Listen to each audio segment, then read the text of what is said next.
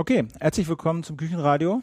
Aktuelle Folge habe ich gerade nicht im Sinn, im Kopf, aber es hat eine kleine Sommerpause gegeben, weil wir natürlich alle auch im Urlaub waren und auch Gesprächspartner nicht zu greifen waren. Unter anderem auch mein heutiger Gesprächsgast war im Urlaub. Ähm, herzlich willkommen, Wolfgang Neskowitsch. Ja, vielen Dank für die Einladung. Zum zweiten Mal im Küchenradio. Äh, erinnern Sie sich noch an, dieses, an das erste Mal? Ja, sehr, sehr gut. Äh, ich hatte ursprünglich eigentlich gar nicht äh, so richtig Lust. Ich war aus der Fraktion gekommen, war müde, kaputt und um 19 Uhr kamen dann noch zwei Journalisten, die bei mir auf der Couch saßen und mich äh, mit Fragen zum Geheimdienstgremium traktierten. Und im Nu war eine Stunde um und äh, die hatten es wirklich verstanden, mich aufzutauen und das ist eine sehr angenehme Erinnerung. Ja, das war ich damals mit, mit Cindy noch zusammen. Cindy ist äh, heute nicht dabei. Ähm, ja, Sie haben, Sie haben sich ja von sich aus quasi auch mal so ein bisschen gemeldet und gesagt, hey, wollen wir nicht mal wieder was machen? Und das fand ich natürlich eine ganz gute Idee, weil ich auch schon öfter dran gedacht hatte. Ähm, und ich wollte jetzt mit Ihnen mal so über zwei, zwei Sachen reden. Äh, einmal Ihre, Ihre Kandidatur für den Bundestag und einmal dann natürlich das große Thema, mit dem Sie sich ja auch schon seit Jahren beschäftigen, nämlich Geheimdienstkontrolle, auch anlässlich dieser ganzen NSA-Schnüffeleien und auch NSU ist ja auch immer so eine Sache, die jetzt ein bisschen in den Hintergrund gerät. Ähm, aber vorher vielleicht noch mal ein paar Worte zu Ihnen. Sie, Sie sind äh, Bundesrichter AD. Was heißt das? Ja, ich war, bevor ich in den Bundestag gegangen bin, äh, Richter am Bundesgerichtshof und äh, das Gesetz sieht das so vor, Gewaltenteilungsprinzip, dass man nicht gleichzeitig in der dritten Gewalt und auch in der ersten Gewalt sein kann.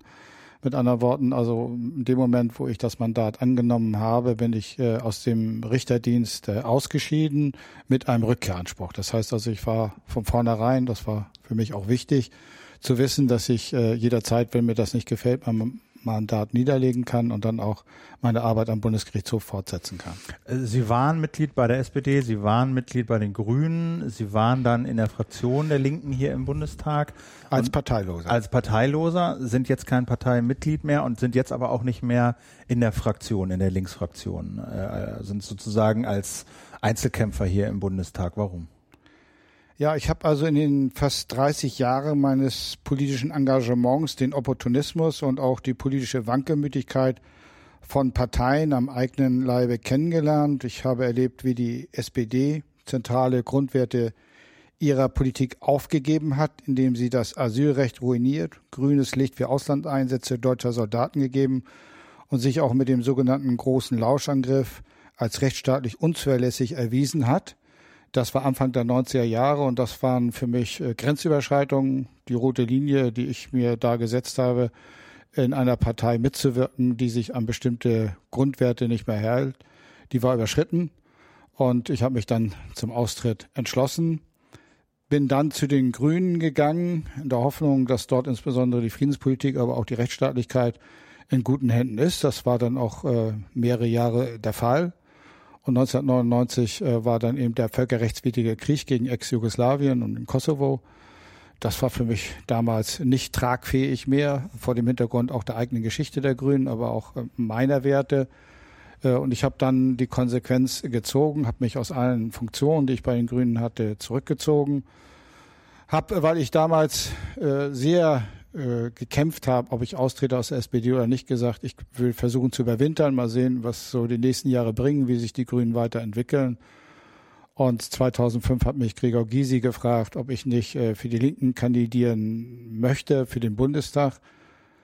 Ich äh, hatte mir geschworen, nie wieder in eine Partei einzutreten, habe ihm deswegen gesagt, also ich trete keinesfalls bei euch ein. Ich muss ja mit meiner eigenen Irrtumsanfälligkeit selbstkritisch umgehen ich habe mich zweimal geirrt und möchte nicht nochmal ein drittes Mal aus einer Partei austreten. Das hat die Linke akzeptiert. Ich bin dann also als Parteiloser äh, dann im Landesverband Brandenburg über die Landesliste 2005 in den Deutschen Bundestag eingezogen, habe mich dort auch wohlgefühlt. Äh, bis 2009, 2009 ist in Brandenburg die Linke in die Regierung gekommen und äh, ich habe im Grunde genommen ein Déjà-vu gehabt. Ich habe das miterleben müssen, was ich vorher bei der SPD und den Grünen auch mach, äh, äh habe mitmachen müssen, also die Korruption der Macht. Äh, nur um in die Regierung zu kommen, hat die Linke wesentliche Wahlversprechen gebrochen, für die ich mich eingesetzt hatte. Und ich hatte sogar 2009 für alle völlig überraschend den Wahlkreis direkt als Westdeutschland Ostdeutschland gewonnen. Äh, und ein wesentliches Thema war keine neuen Tagebau. Mein Wahlkreis ist Cottbus-Schreneise. Dort gibt es den Tagebau. Und es sollen auch neue Tagebaue äh, wieder äh, eben entstehen.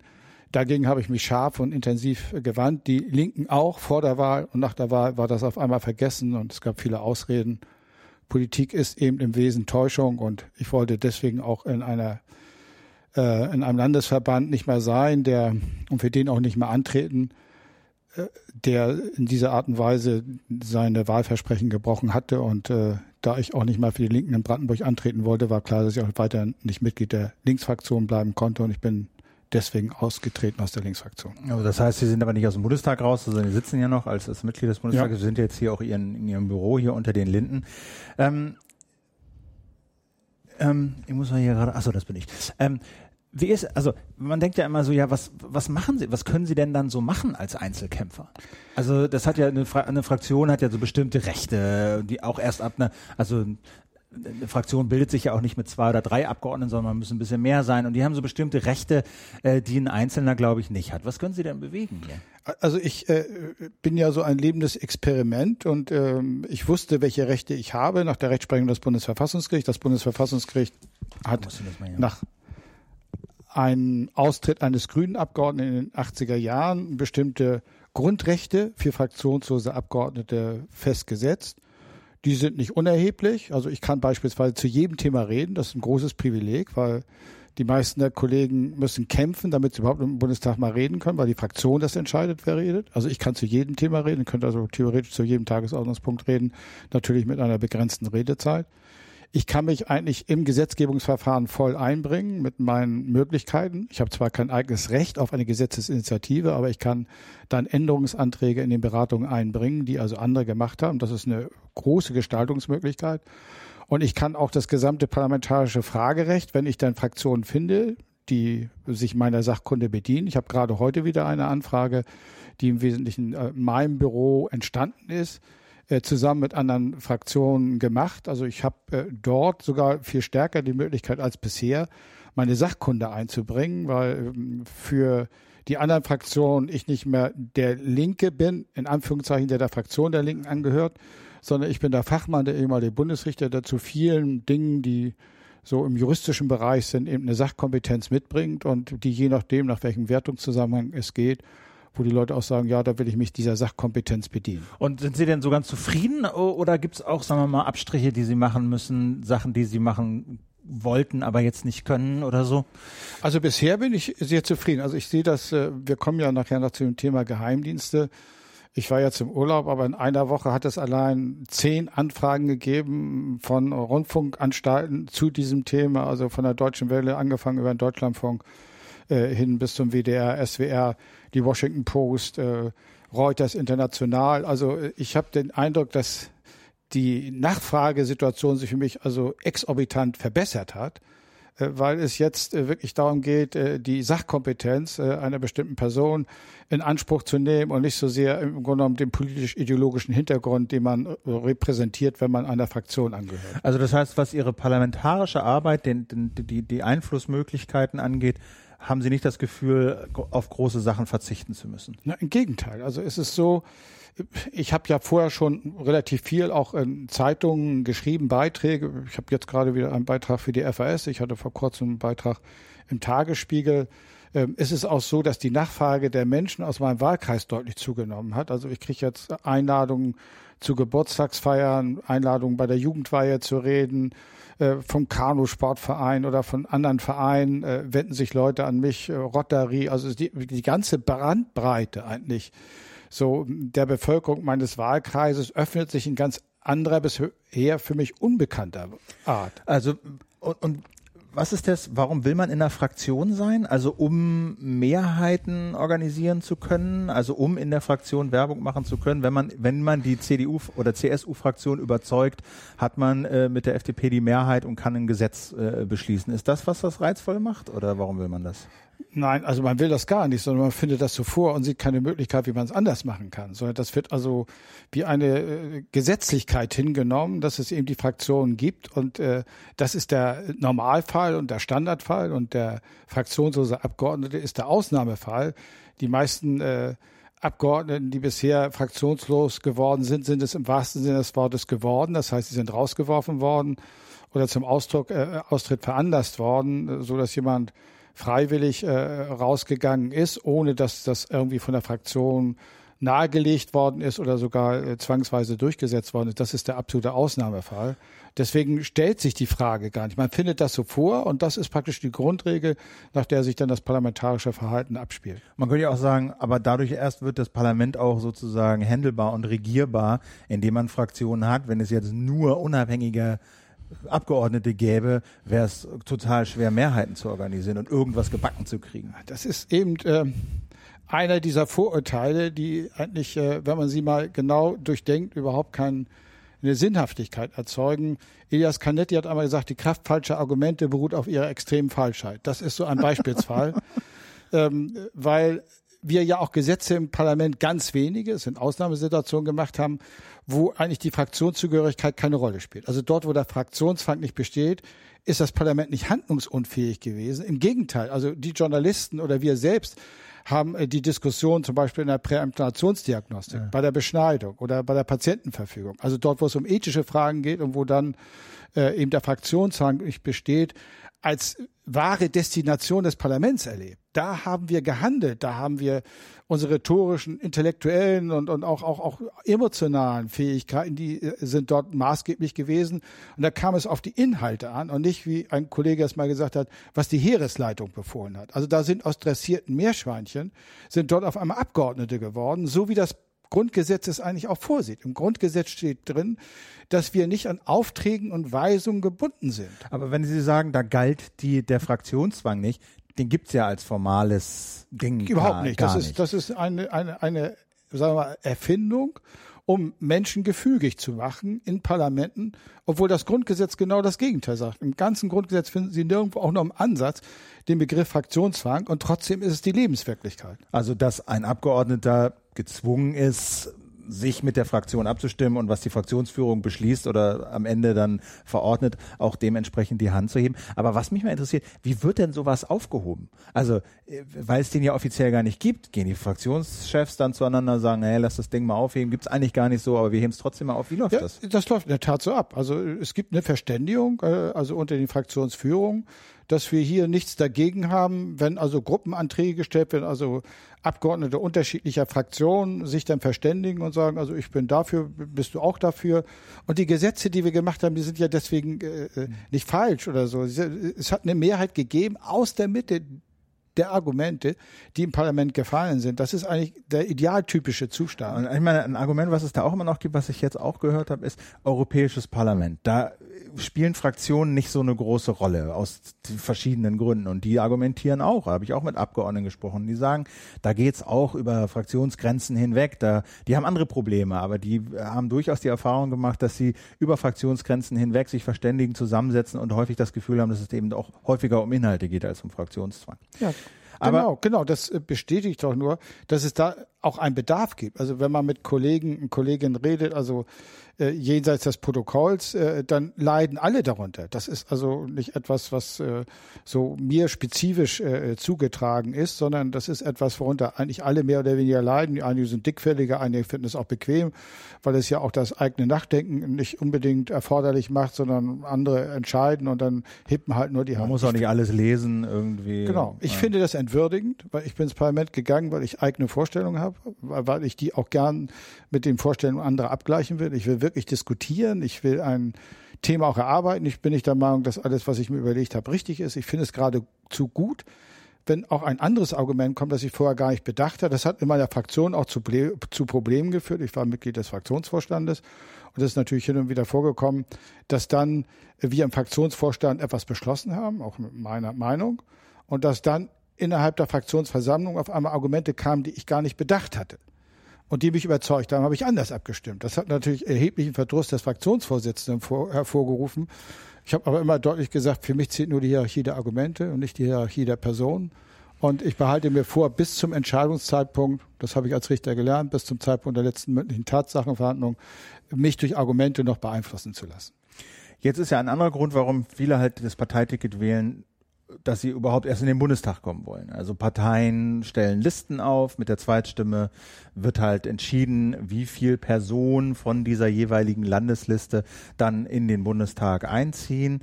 Jetzt kandidieren Sie äh, für die Wahlen im Herbst. Ähm, als fraktionsloser, parteiloser Abgeordneter und wollen über die sogenannte Erststimme in den Bundestag kommen. Erklären Sie mal, wie funktioniert das? Ja, also viele werden sich fragen, funktioniert das überhaupt? Kann man eigentlich, ohne erstmal von der Partei aufgestellt werden, in den Bundestag kommen? Ja, das geht, das funktioniert. Also Sie haben zum Wahlleiter gesagt, hier, ich bin Wolfgang Leskowitsch. Nein, ganz so ist es nicht. Äh, der Gesetzgeber hat sich eigentlich was Kluges überlegt, hat gesagt, wenn die Leute nicht von Parteien aufgestellt werden, müssen sie trotz von irgendjemand anderem aufgestellt werden. Und das sind die Wählerinnen und Wähler meines Wahlkreises. Man braucht ein bestimmtes Stimmenquorum wo Wählerinnen und Wähler sagen, ich unterstütze es, dass der kandidiert. Und wenn dieses Quorum erreicht ist, dann bin ich Kandidat. Wie dann, viel mussten Sie sagen? Das sind 200 äh, Wählerstimmen aus meinem Wahlkreis. Das ist keine hohe Hürde, das finde ich auch richtig, dass es keine hohe Hürde ist, damit viele die Option haben. Aber dann hört praktisch die Gnade des Gesetzgebers auf, weil, das muss man ja wissen, die Gesetze machen ja die Parteien. Mit anderen Worten, äh, die Parteien haben schon darauf geachtet, dass sie zwar äh, Konkurrenz auf dem Papier ermöglichen, aber in Wirklichkeit nicht. So frei nach dem Motto, äh, wenn man den Teich trockenlegen will, darf man die Frösche nicht fragen. Und die Parteien haben natürlich ein Interesse daran, äh, sich nicht selbst Konkurrenten zu schaffen. Das heißt, sie haben dann in der Folge eine ganze Menge Fußangeln aufgestellt, die im Ergebnis dazu führen, dass seit 1949 das niemand mehr geschafft hat. Ähm, sie sind, äh, nur um das noch klar zu kriegen, Sie sind jetzt der Eins, also sind nicht der Einzige, der das jemals versucht hat? Das auch ist richtig. Jetzt, der Kauder macht das, glaube ich, auch, ja, oder? Ja. Ja. Ähm, erzählen Sie aber mal von den Fußangeln. Was, also Sie haben diese 200 ja. Unterschriften gesammelt, sind zum Wahlleiter gegangen und haben gesagt, ich kandidiere für die Bundestagswahl. Ja, das äh, ist noch ein bisschen anders, äh, aber im Kern ist es darauf hinausgelaufen, da, da müssen andere Leute den Wahlvorschlag machen. Ah. Also und, äh, dann muss ich mich damit einverstanden erklären und dann werden die Unterschriften gesammelt. Äh, dann werden die überprüft, ob die Leute auch tatsächlich äh, in dem Wahlkreis ansässig sind. Also ich hatte weit über 300 Unterschriften innerhalb kürzester Zeit zusammen und 296 sind dann also auch entsprechend bestätigt worden. Äh, jetzt geht es aber los. Äh, Parteien haben natürlich den riesen Vorteil, dass sie praktisch schon Vorkasse bekommen haben. Also ein Wahlkampf ohne Geld kann man nicht führen. Man muss äh, Plakate, man muss ein Layout, man, man muss ja dann auch äh, im Wahlkreis fahren, Benzin verbrauchen, man muss äh, Material herstellen, dass man unter die Leute bringt, Werbematerial. Mitarbeiter bezahlen. Es ist eine, eine Fülle von äh, von Geldern äh, und äh, diejenigen, die jetzt als Unabhängige kandidieren, äh, die haben zum Beispiel bei dem Einwerben von Spenden den Nachteil, dass eine Spende dort nicht abzugsfähig ist. Mhm. Die Parteien, die können also äh, die Spenden äh, abzugsfähig gestalten. Das ist bei denen nicht möglich. Es musste sogar erst erkämpft werden, dass überhaupt solche Kandidaten eine Wahlkampfkostenerstattung bekommen. Die kriegen sie aber erst ab 10 Prozent, die Parteien schon bei 0,5 Prozent. Prozent von was? Äh, der Stimmen, die sie erhalten. Also wenn ich äh, äh, unter zehn Prozent der Stimmen bekomme, kriege ich keinen Pfennig Wahlkampfkostenerstattung. Wenn die ah. Parteien ah. äh, über 0,5 Prozent sind, kriegen sie Wahlkampfkostenerstattung. Das sind 2,80 Euro pro Wählerstimme.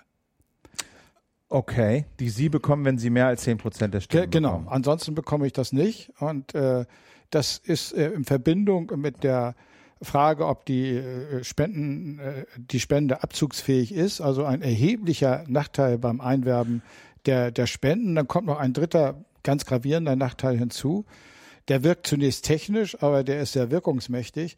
Ich stehe auf dem Wahlzettel ganz, ganz unten am Schluss. Ja. Und zwar nicht nur am Ende aller Erststimmenkandidaten, sondern am Ende aller Parteien. Das heißt also, wenn wir, und das ist üblicherweise so, dass die kleineren Parteien meist keine Erststimmenkandidaten aufstellen, weil die wissen, also eine Erststimme äh, dort mehrheitlich zu bekommen, bekommen sie so und so nicht. Sodass für den oberflächlichen Wähler, wenn er den Wahlschein sieht, eigentlich Schluss ist, hinter den Erststimmenkandidaten der größeren Parteien. Da kommt eine Riesenlücke auf der linken Seite für die Erststimme und dann kommen auf der rechten Seite die ganzen kleineren Parteien und dann kommt ganz am Schluss auf der linken Seite, wo die Erststimme ist, wieder der Erststimmenkandidat.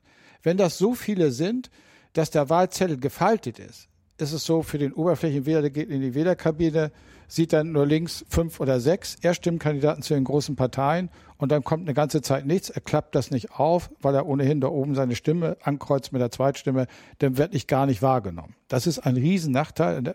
Ein psychologischer Nachteil, ja. ein technischer Nachteil, der aber sehr wirkungsmächtig ist. Äh, und wie werden diese ersten beiden Sachen begründet? Also nicht Abzugsfähigkeit der Spenden und vor allen Dingen erst Wahlkampfabkostenerstattung ab zehn Prozent der Stimmen? Die werden gar nicht begründet, das steht so drin. Also das wäre etwas, wo man jetzt vor das Verfassungsgericht ziehen müsste. Man müsste sagen, da ist der Grundsatz der Chancengleichheit nicht gewährleistet.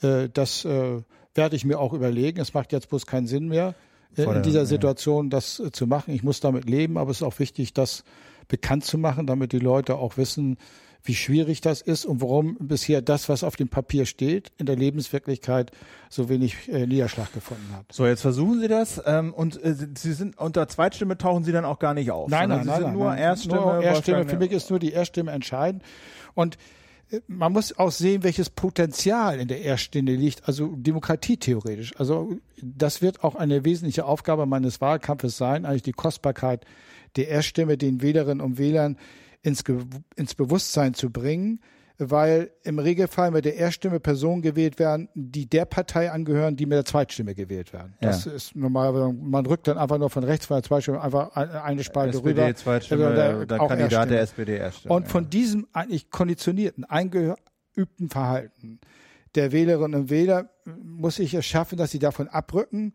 Äh, und das können sie auch, wenn sie sich von der Alleinherrschaft von Parteien befreien wollen. Weil die Wählerinnen und Wähler haben bei diesem Wahlverhalten eigentlich keinen Einfluss auf die Personen, die aufgestellt werden. Äh, mit der Erststimme haben sie den Einfluss, weil dann, wenn das so wie bei mir äh, gelaufen ist, haben sie ja jemanden aufgestellt und äh, sie können dann die Alleinherrschaft der Partei, die sie sich anmaßen, und zwar auch gegen das Grundgesetz, die können sie dann relativieren. Denn im Grundgesetz steht drin, dass die Parteien bei der politischen Willensbildung mitwirken. Sie sind nur ein Teil der politischen Willensbildung. Sie haben das aber monopolisiert. Sie haben sich das alles unter Nagel gerissen. Und wer dieser Alleinherrschaft der Parteien entgegentreten will, die ja gerade die Personenaufstellung in eigener Regie ausführen, ohne dass der Wähler und der Wählerin auf die Personeneinstellung einen Einfluss hat. Wenn ich einen Abgeordneten äh, nicht wieder wählen will, habe ich keine Chance, wenn die Parteien den aufstellen. Und äh, der so viel Zweitstimmen kriegt, die Partei, und der auf Liste zwei oder drei steht, dann ist er immer drin. drin. Und sagen Sie, äh, wie finanzieren Sie jetzt Ihren Wahlkampf? Ich kann es naturgemäß nur durch Spenden machen. Natürlich trage ich selbst auch was dazu bei. Aber ich habe von vornherein gesagt, das ist ein Projekt, das in der ganzen Anlage darauf ausgerichtet ist, wie eine Bürgerinitiative zu wirken. Wir wollen mehr Demokratie, indem wir selbst unsere Kandidaten aufstellen und das nicht mehr den Parteien überlassen. Das setzt voraus, dass eben jetzt auch Bürgerinnen und Bürger einfach sagen, der ist mir vielleicht zu links, äh, das ist nicht das äh, Problem, damit kann ich leben, wenn ich dann mit solchen eigenständigen Personen den Parteien was entgegensetzen kann.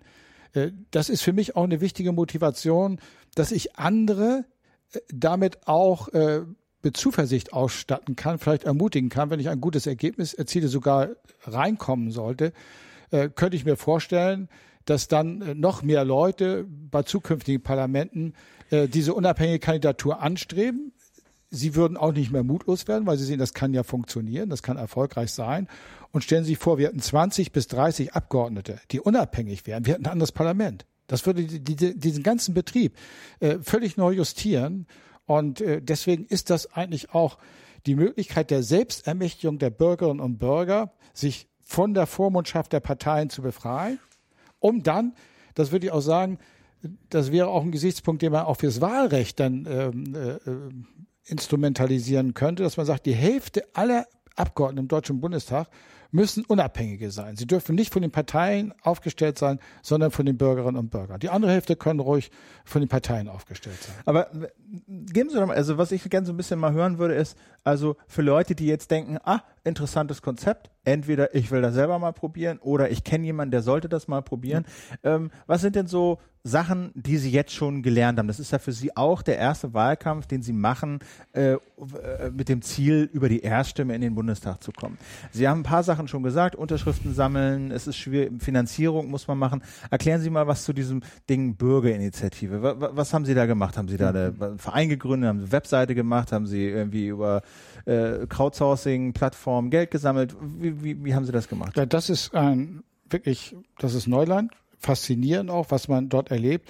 Ähm, damals, als ich aus der Linksfraktion ausgetreten bin, hat das ja eine gewisse Öffentlichkeit gehabt. Ich habe daraufhin viele Reaktionen bekommen, die mich daran bestärkt haben.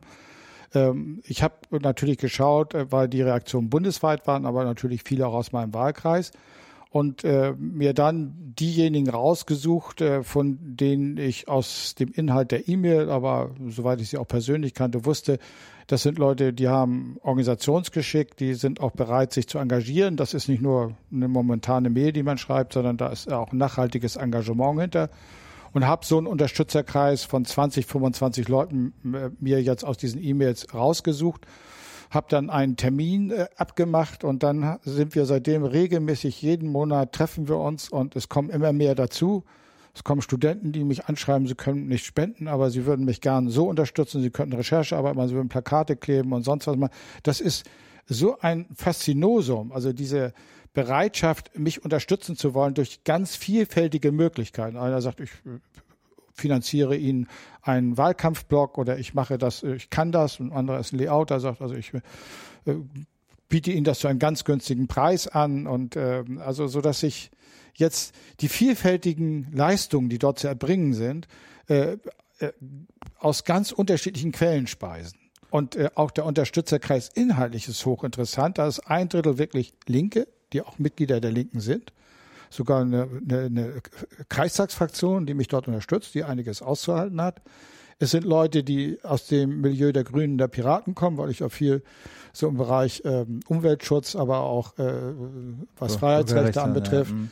Äh, und das Spannende ist, es ist ein Drittel sind Nichtwähler und Nichtwählerinnen. Also Leute, die aus bestimmten Gründen nicht mehr wählen, weil die frustriert sind, weil die frustriert sind von den Parteien und, und, und, und, und, und ihrer Beliebigkeit und ihrem Opportunismus.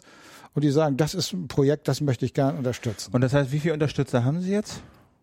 Also ich habe jetzt so einen Planungsstab, also äh, ich habe weiß ich, es sind eine Fülle von Menschen, die habe ich jetzt im Einzelnen gar nicht ja. gezählt. Aber die, mit denen ich konkret diesen ganzen Wahlkampf organisiere, sind ungefähr 25. Und dann wie viel so helfen? So gefühlt sind das 100, 200, wie viel? Ja, ich würde eher sagen unter 100. Unter 100. Aber das reicht aus. Also wir haben zum Beispiel einmal innerhalb von wenigen Tagen äh, über 15.000, also äh, sagen wir mal, Folder verteilt. Das war gleich zu Beginn.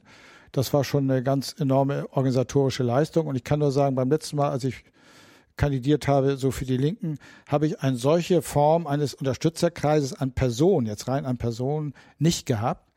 Äh, und auch ähm, die anderen Voraussetzungen, also so viel Engagement und Leidenschaft und so und auch die Vielfältigkeit des Wahlkampfes. Der Wahlkampf wird völlig anders sein als der herkömmliche Wahlkampf.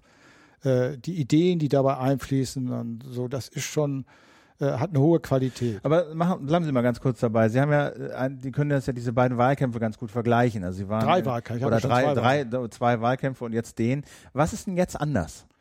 Anders ist, dass äh, ich sag mal, ich nicht mal so gepampert werde. Also ich muss jetzt alles irgendwie auch mitentscheiden. Also vorher gab es eine Wahlkampfleitung und da wurde man so eingesetzt, also man war praktisch der Bauer auf dem Schachfeld. Das habe ich so nicht hingenommen. Heute gehst du dahin, morgen, morgen dahin. So, und ich habe schon beim letzten Wahlkampf das anders gemacht, gesagt, also eure Bilder, das gefällt mir überhaupt nicht, das mache ich nicht. Da haben gesagt, das geht nicht.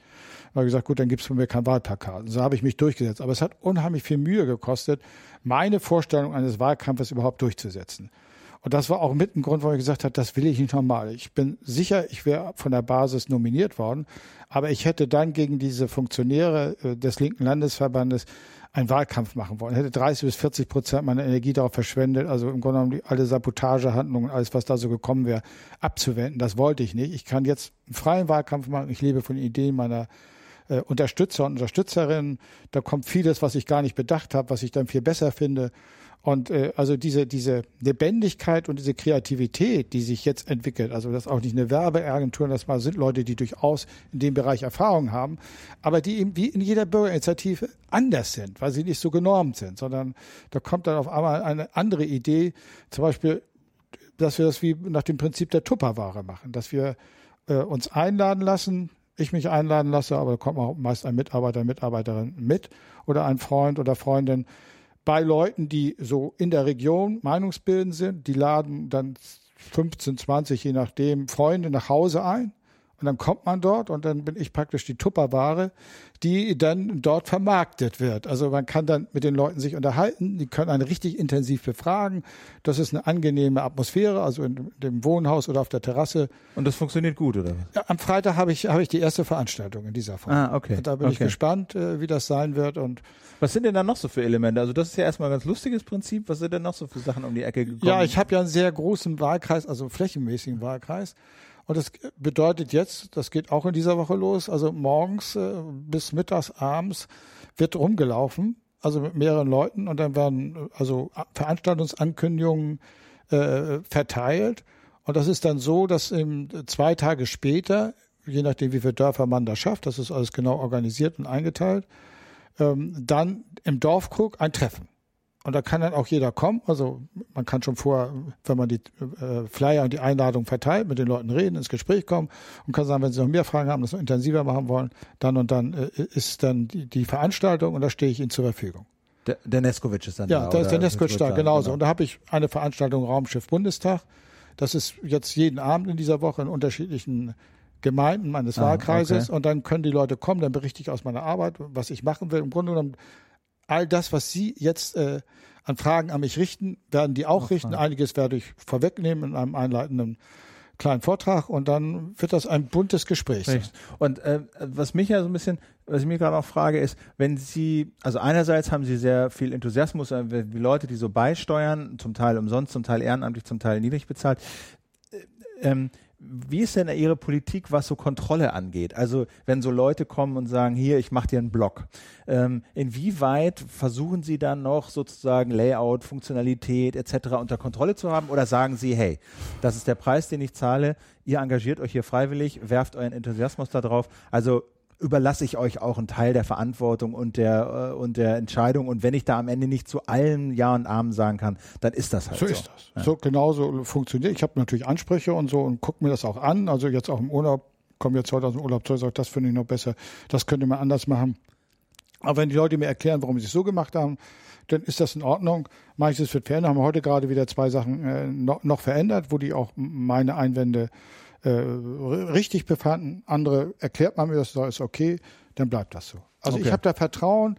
Das ist ein Experiment. Und das anders geht's ich. auch nicht. An- Anders nicht geht alles. Ich kann nicht alles. Nein, nein, das geht auch nicht. Ich muss auch, bin ja äh, schließlich 65, also bin zwar so noch so ganz fit, aber das kann sich von einem Tag zum anderen ändern. Ich achte da natürlich auch auf meine Gesundheit. Warum ist eigentlich Ihr Wahlkreis da unten? Wohnen Sie, haben Sie da gewohnt? Wohnen Sie da? Nein, nein, es, es war so, als ich äh, damals ähm, äh, gesagt habe, ich bin bereit, unter der Bedingung, dass ich nicht eintrete, habe ich eine zweite Bedingung gestellt. Und ich habe gesagt, ich kandidiere nicht im Westen, sondern im Osten. Gregor Gysi hatte natürlich damals die Idee, 2005 war es ja Wessi so, ein Wessi im Westen, äh, der auch ein gewisses Renommee hat, eine Bekanntheit, äh, um das schlechte Image eigentlich der PDS äh, zu kompensieren. Und da habe ich einen Strich durch die Rechnung gemacht, habe gesagt, nee, also ich finde, bei der Wiedervereinigung sind so viel Ungerechtigkeiten gegenüber den Menschen im Osten geschehen. Ich möchte als Wessi in Ostdeutschland für ostdeutsche Interessen bei Westdeutschen werben. Und äh, ich habe dann in der Argumentation immer den Vorteil, dass ich äh, nicht darauf verwiesen werden kann, du bist ein Ostdeutscher, ist klar, dass du ostdeutsche Interessen wahrnimmst, sondern ich kann sagen, Leute, das ist ein Gerechtigkeitsproblem, ich komme da gar nicht her und bin trotzdem der Meinung, das ist ungerecht. Und das hat sich auch als richtig erwiesen, also diese, diese Sichtweise.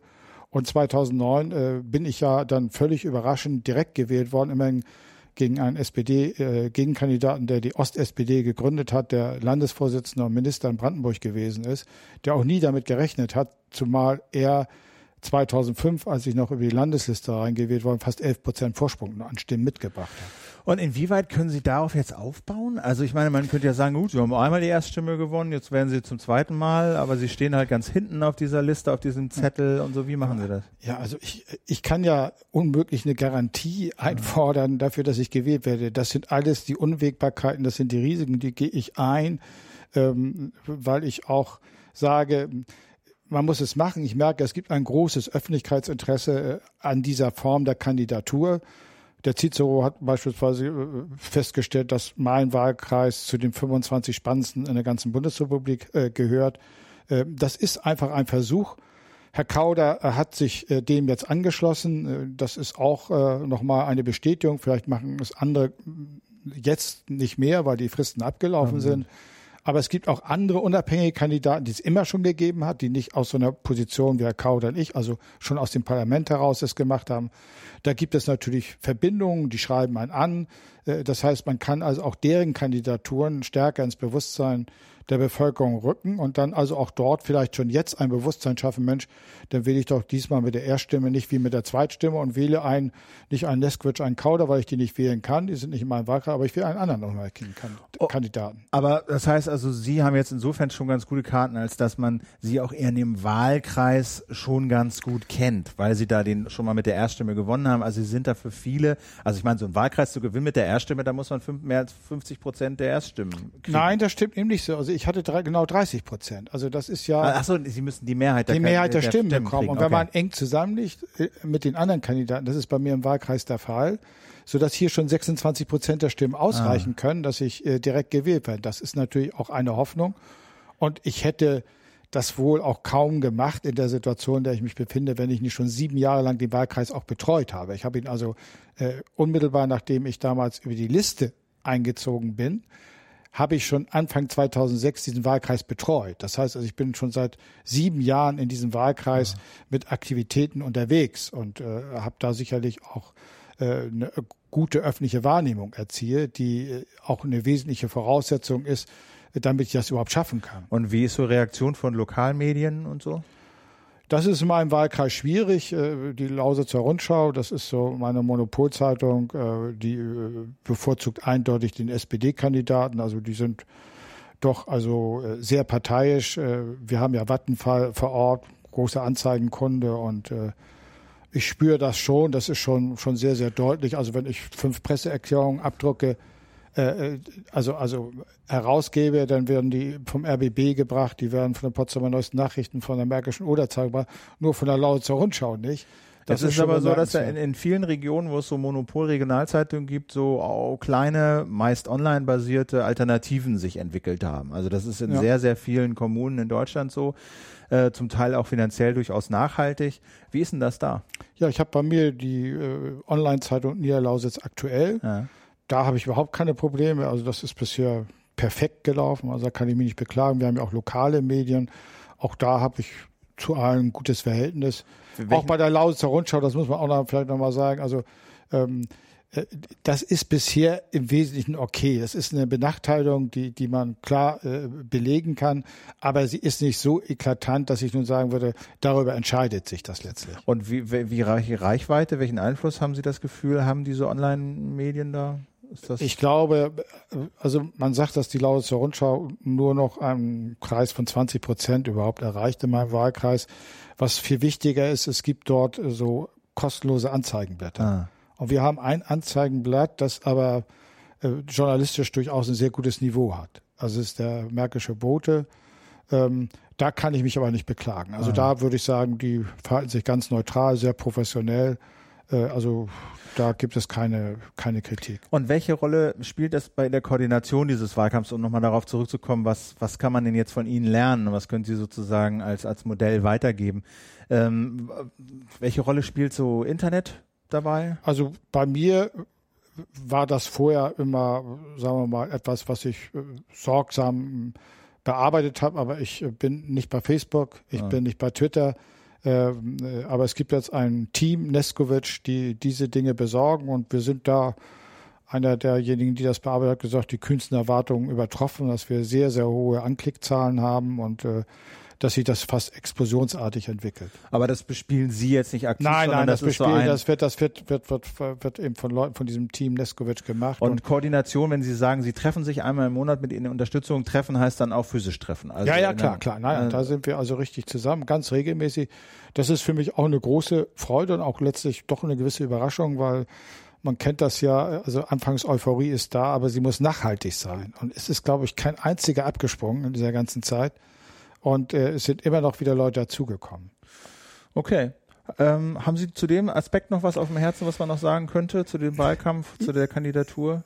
Ja, es ist, gäbe natürlich noch etwas, äh, was ähm, äh, vielleicht nochmal äh, bedeutsam wäre, dass äh, man sich überlegt, eigentlich, was ist das, was mich an der Parteipolitik stört? äh, ich habe das ja schon mal äh, hier anklingen lassen, dass ein Wesensmerkmal eben der Parteipolitik die Täuschung ist. Also Wahlkampfversprechen, äh, die gebrochen sind, gehört praktisch zum Standardprogramm, um also diese Aussage äh, zu belegen.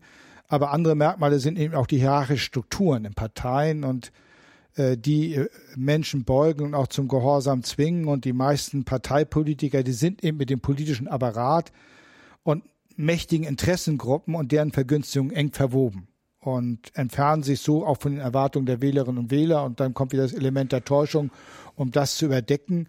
Und sie profitieren dann letztlich auch von den Vergünstigungen, äh, die damit einhergehen. Und solche Politiker, die werden eben nicht von der Macht einer politischen Idee, einer politischen Vision getrieben, sondern von der Vision der politischen Macht. Also aber da sind ja jetzt sozusagen, da sind ja verschiedene Ansätze drin. Also das eine ist so ein bisschen diese charakterliche Geschichte, die Sie haben eben angesprochen. Was treibt die Leute eigentlich? Ne? Was, wie wichtig äh, ist ihnen ihr Anliegen und wie leicht lassen sie sich davon abbringen durch allerlei Vergütigung, äh, Vergünstigungen und Lobbyisten etc. Genau. Das andere, was Sie angesprochen haben, diese äh, diese äh, die die die Täuschung und die gebrochenen Wahlversprechen, da würde ich sagen, das lässt sich natürlich, sagen wir mal, als ein äh, parteiloser, fraktionsloser äh, Einzelkämpfer ganz gut sagen, weil sie nie in die in die Verlegenheit kommen werden, äh, wirklich Gesetze äh, mehrheitsfähig so zu gestalten, wie sie das in der Wahl versprochen haben und nicht gezwungen sein werden, eine Koalition einzugehen mit äh, einem mehr oder minder fähigen Koalitionspartner, der dann auch noch Forderungen stellt. Nein, mein Partner ist die Idee und, und die Argumentation. Also äh, ich habe die Erfahrung ja gemacht äh, bei den Gesetzen, die ich vorhin beschrieben habe, Patientenverfügung, Präimplantationsdiagnostik und so weiter, dass wir dort äh, intensiv zusammengearbeitet haben und, und auch dort, äh, äh sagen wir mal, so meine ähm, Meinungen dann auch wirkungsmächtig geworden sind. Äh, Aber das würde mich trotzdem mal interessieren. Wie würden Sie das dann, also diese klassischen, diese klassischen, wie das hier in Berlin immer ist, so Koalitionsgipfel. So, da gibt's irgendwie drei, drei, vier, fünf Gesetze. Die sind irgendwie da und die sollen irgendwie verabschiedet werden. So, dann treffen sich irgendwie die Koalitionsspitzen und sagen, also hier das Gesetz, das müssen wir machen. Dann sagt die FDP, ja, aber nur wenn ihr, wenn ihr, wenn ihr uns da zustimmt und dann wird das irgendwie so hingedealt und am Ende kommen alle durch nicht, aber zu 50 Prozent verwässert oder gar nicht. So, äh, wie wollen Sie das denn? Äh, also wie soll man das anders das, gestalten? Das, die einzige Möglichkeit, die auch eine Opposition eigentlich äh, in der Politik immer hat, ist äh, die bessere andere Meinung für die Öffentlichkeit zu präsentieren. Also häufig ist es ja so, dass ähm, die deswegen zusammenkommen und Probleme haben, weil dann also sich ihre Meinung in der Öffentlichkeit nicht so gut verkaufen lässt. Und die Chance der Opposition ist es immer wieder, durch das äh, sogenannte bessere Argument oder andere Argument die anderen in Bedrängnis zu bringen und dann zu einer Veränderung herbeizuführen. Also wenn ich äh, in der Lage wäre, bin, äh, da Alternativen zu benennen, äh, wenn ich jetzt nur an die Euro-Rettung denke, da gab es in allen Fraktionen Bedenken, Rebellen und so. Und äh, wenn es da mehr gäbe, dann, dann kommt irgendwann mal, also, äh, also der Punkt, an dem das nicht mehr funktioniert mit dem Fraktionszwang und wo dann äh, auch äh, die Menschen in den Wahlkreisen sagen, was bist du eigentlich? Bist du interessiertes Meerschweinchen oder bist du ein Abgeordneter? Da steht auch drin im Grundgesetz, äh, dass du nicht an Aufträge und Weisungen gebunden bist. Also mach das doch endlich mal. Wir hören immer, dass du hinter vorgehaltener Hand das sagst.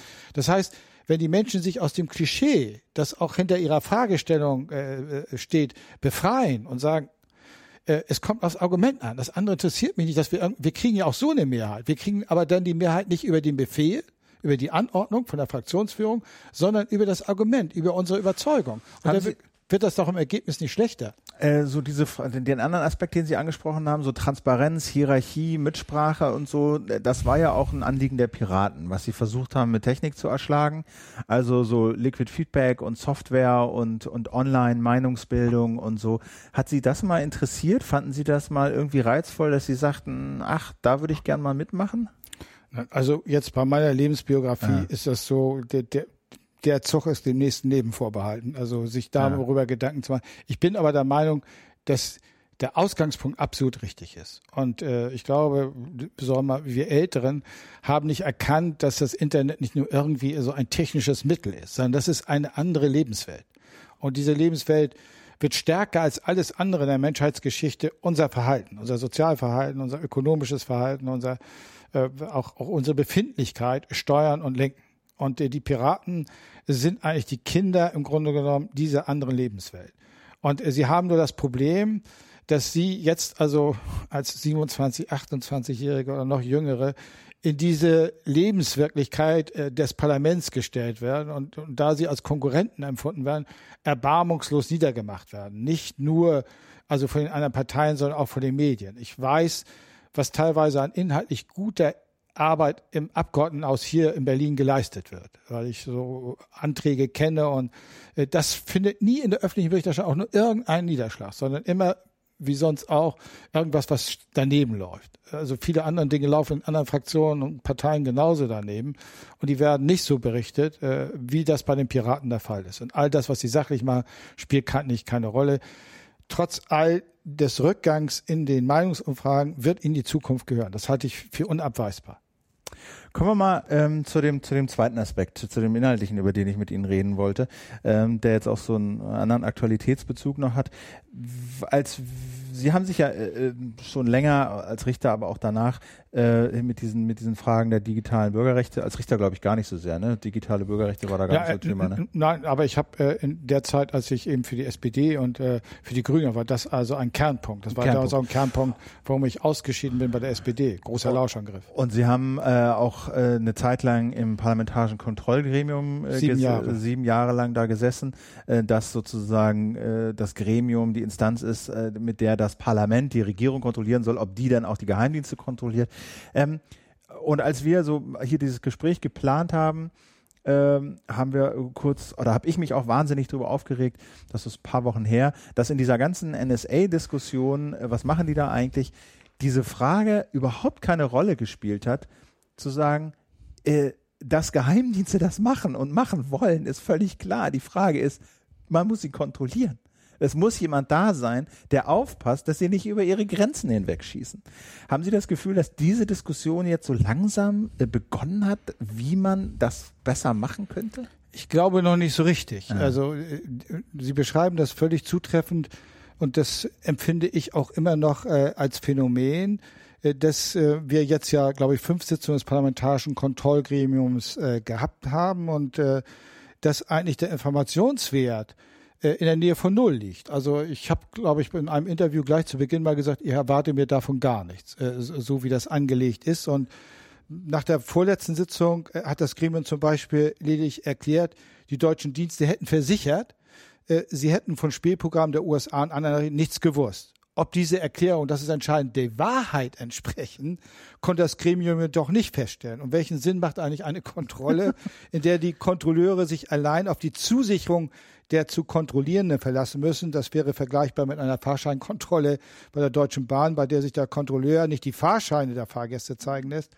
sondern sich nur mit deren bloßen Zusicherung begnügt, sie besäßen einen gültigen Fahrausweis. Na gut, ein bisschen ist das ja so. Wenn die fragen, ist noch jemand zugestiegen und man sagt, nö, äh, dann ist das ja. Aber gut. Das, Nein, also das, im Regelfall ja, ist es so. Kontrolle ja. bedeutet, sich nicht auf die Zusicherung des anderen zu verlassen, sondern die Kontrollmöglichkeiten wahrzunehmen. Also wenn wir beispielsweise jetzt sagen, Herr Pofall, das sind nur zwei Datensätze äh, überreicht worden an die Amerikaner. So, ob das stimmt, das tun die nicht. Das, und sie können, sie haben die Möglichkeit, das zu überprüfen. Also das Gesetz sieht beispielsweise vor, dass man einen Sachverständigen beauftragen kann. Man könnte Konstanze Kurz vom Chaos Computer Club nehmen und könnte sagen, Sie, vielleicht noch mit Herrn Schaar hinzu. Und dann kommen noch drei Mitarbeiter, die man auch noch dazu nimmt. Das Gremium benennt zwei Abgeordnete und dann gehen die hin. Die haben nämlich jederzeitiges Zutrittsrecht bei den Nachrichtendiensten. Sie haben eigentlich, das ist für den parlamentarischen Betrieb eigentlich eine verfassungsrechtliche Besonderheit. Normalerweise hat das Parlament gegenüber der Regierung nur ein Fremdinformationsrecht. Das heißt also, man äh, sagt, äh, wie das bei den kleinen und großen Anfragen der Fall ist, erzähl uns mal, wie das ist. Und dann können Sie uns erzählen, was Sie wollen. Wir gehen davon aus, dass es wahr. Diese Vermutung ist natürlich kindisch. Äh, und deswegen hat das Gremium genauso wie der Untersuchungsausschuss die Möglichkeit, sich selbst zu informieren. Kein Fremdinformationsrecht, sondern ein Selbstinformationsrecht. Und das Gremium nutzt diese Möglichkeit gar nicht. Also die überprüfen überhaupt nicht, ob das richtig ist, was die ihnen sagen. Aber das ist der Sinn der Kontrolle.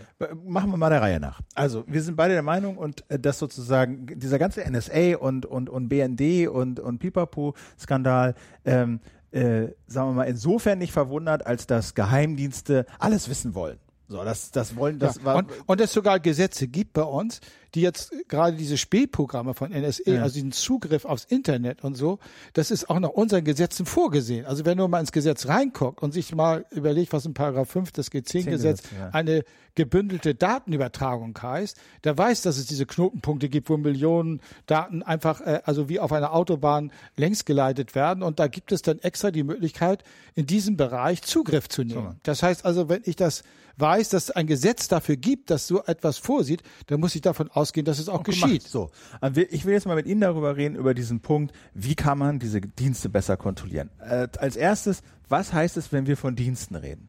Also es ja, gibt wir ja haben in, in Deutschland drei Dienste, MAD, MAD, der militärische Abschirmdienst, das Bundesamt für Verfassungsschutz oder die Verfassungsschutzämter der Länder und dann den Bundesnachrichten. Was, was ist deren Aufgabe? Was machen die? Wie unterscheiden die sich? Ja, also der BND ist prinzipiell also fürs Ausland zuständig, der MAD ist für die Bundeswehr zuständig.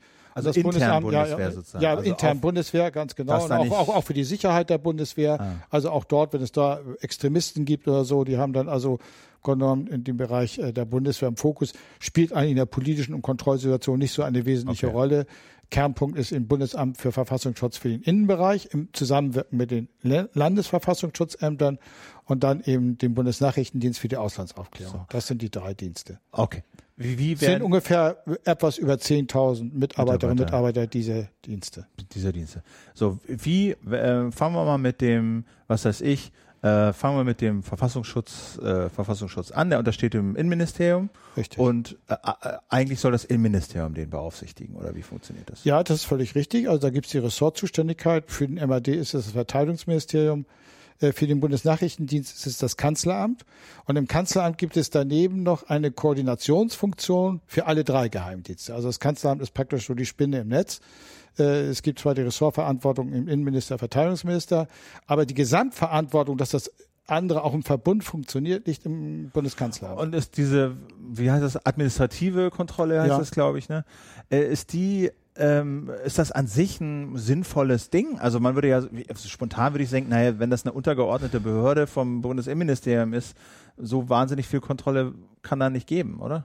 Naja, also wenn man das so verfassungsrechtlich sieht, ist es so, dass äh, wir ja das Gewaltenteilungsprinzip haben und da ist es so, dass natürlich erstmal die Exekutive erstmal sich intern selbst kontrolliert. Ja. Und äh, deswegen wir eigentlich aus parlamentarisches Kontrollgremium nicht die Geheimdienste kontrollieren, wie das häufig verkürzend dargestellt wird, sondern wir kontrollieren die Kontrolltätigkeit der Regierung über die Geheimdienste, weil das Parlament neben der Aufgabe, Gesetze zu erlassen, eben auch die Aufgabe hat, die Regierung zu kontrollieren. Das ist eigentlich so der Ausgangspunkt. Okay, dann gehen wir mal zu diesem parlamentarischen Kontrollgremium, was ja sozusagen erstmal so eine ganz wichtige Institution äh, für die Frage ist, wie werden in Deutschland eigentlich Geheimdienste äh, kontrolliert. Erzählen Sie mal, elf Abgeordnete treffen sich einmal im Monat für drei Stunden. Ja, so ist das im Prinzip. Also früher, ich hab ja, bin ja seit zwei Legislaturperioden in diesem Gremium äh, und äh, früher haben wir uns häufig länger getroffen. Man muss hier ganz eindeutig sagen, ähm, äh, das sind auch Eitelkeiten, weil eben Herr Oppermann mit großer Leidenschaft in diesem Gremium ist. Und äh, er ist äh, von der SPD, er ist parlamentarischer Geschäftsführer. Äh, die haben dann meist immer eine andere Sitzung oder viele andere Sitzungen, was man auch nachvollziehen kann aber dadurch ist ihr Zeitbudget beschränkt und dann müssen die anderen praktisch darunter leiden und haben gar keine Chance, eigentlich äh, die Zeitkontingente, die man für eine ordnungsgemäße Kontrolle braucht, in Anspruch zu nehmen. Die Mutter der Wahrheit und der Gerechtigkeit ist die Zeit und wir haben viel zu wenig Zeit und deswegen ist es so, dass eigentlich die parlamentarischen Geschäftsführer dort raus müssten. Wir haben parlamentarische Geschäftsführer anderer Fraktionen gesagt, wenn der Oppermann rausginge, würden wir das auch machen. Wir finden meine Kritik berechtigt, dass wir eigentlich zu wenig Zeit haben. Weil einfach uns auch äh, zu wenig spontan, Zeit nehmen. Spontan würde ich ja denken, elf Leute, die 10.000 Geheimdienste mehr oder weniger äh, kontrollieren sollen, das ist für die elf ein Fulltime-Job. Das äh, wäre so. Äh, deswegen ist das Ganze auch ein Placebo. Das muss man ganz deutlich so sagen. Wir könnten trotzdem mehr Kontrolle ausüben, wenn dort in diesem Gremium, und ich finde, das zeigen jetzt die Vorgänger überdeutlich, insoweit gewissen Umfang bin ich dem dankbar, weil man dann deutlich machen kann, das kann so nicht funktionieren. Wir brauchen Abgeordnete in dem Gremium. Ich halte es für völlig verfehlt zu meinen, dass wir jetzt einen Geheimschutzbeauftragten haben, wie einen Datenschutzbeauftragten. Man muss sich vor Augen führen, dass die parlamentarische Kontrolle praktisch ein Wesenselement der Demokratie ist, weil eigentlich Geheimdienste ein Widerspruch sind in einer Demokratie. Also die Demokratie ist auf Transparenz ausgerichtet, Geheimdienste sind äh, auf Geheimhaltung ausgerichtet. So, und da ich aber auch der Auffassung bin, dass man Geheimdienste braucht, nicht in dem Umfang, wie das zurzeit der Fall ist, aber im Prinzip ja, muss man jetzt einen Ausgleich finden. Und äh, verfassungsrechtlich ist es so, dass dieses parlamentarische Kontrollgremium jetzt sogar eine ganz wichtige verfassungsrechtliche Funktion hat, weil es eigentlich die Justiz ersetzt. Nach unserer Verfassung ist es so, dass jeder Grundrechtseingriff, jeder Eingriff der öffentlichen Gewalt eigentlich durch die Gerichte überprüft werden muss, ob das richtig ist oder falsch ist. Und wegen dieses Geheimhaltungsinteresses ersetzt praktisch das Parlament hier die Justiz. Deswegen haben eigentlich diese Parlamentarier eine besondere Verantwortung. Und aus dieser Verantwortung können sie sich nicht äh, herausschleichen, indem sie sie auf einen Beauftragten delegieren.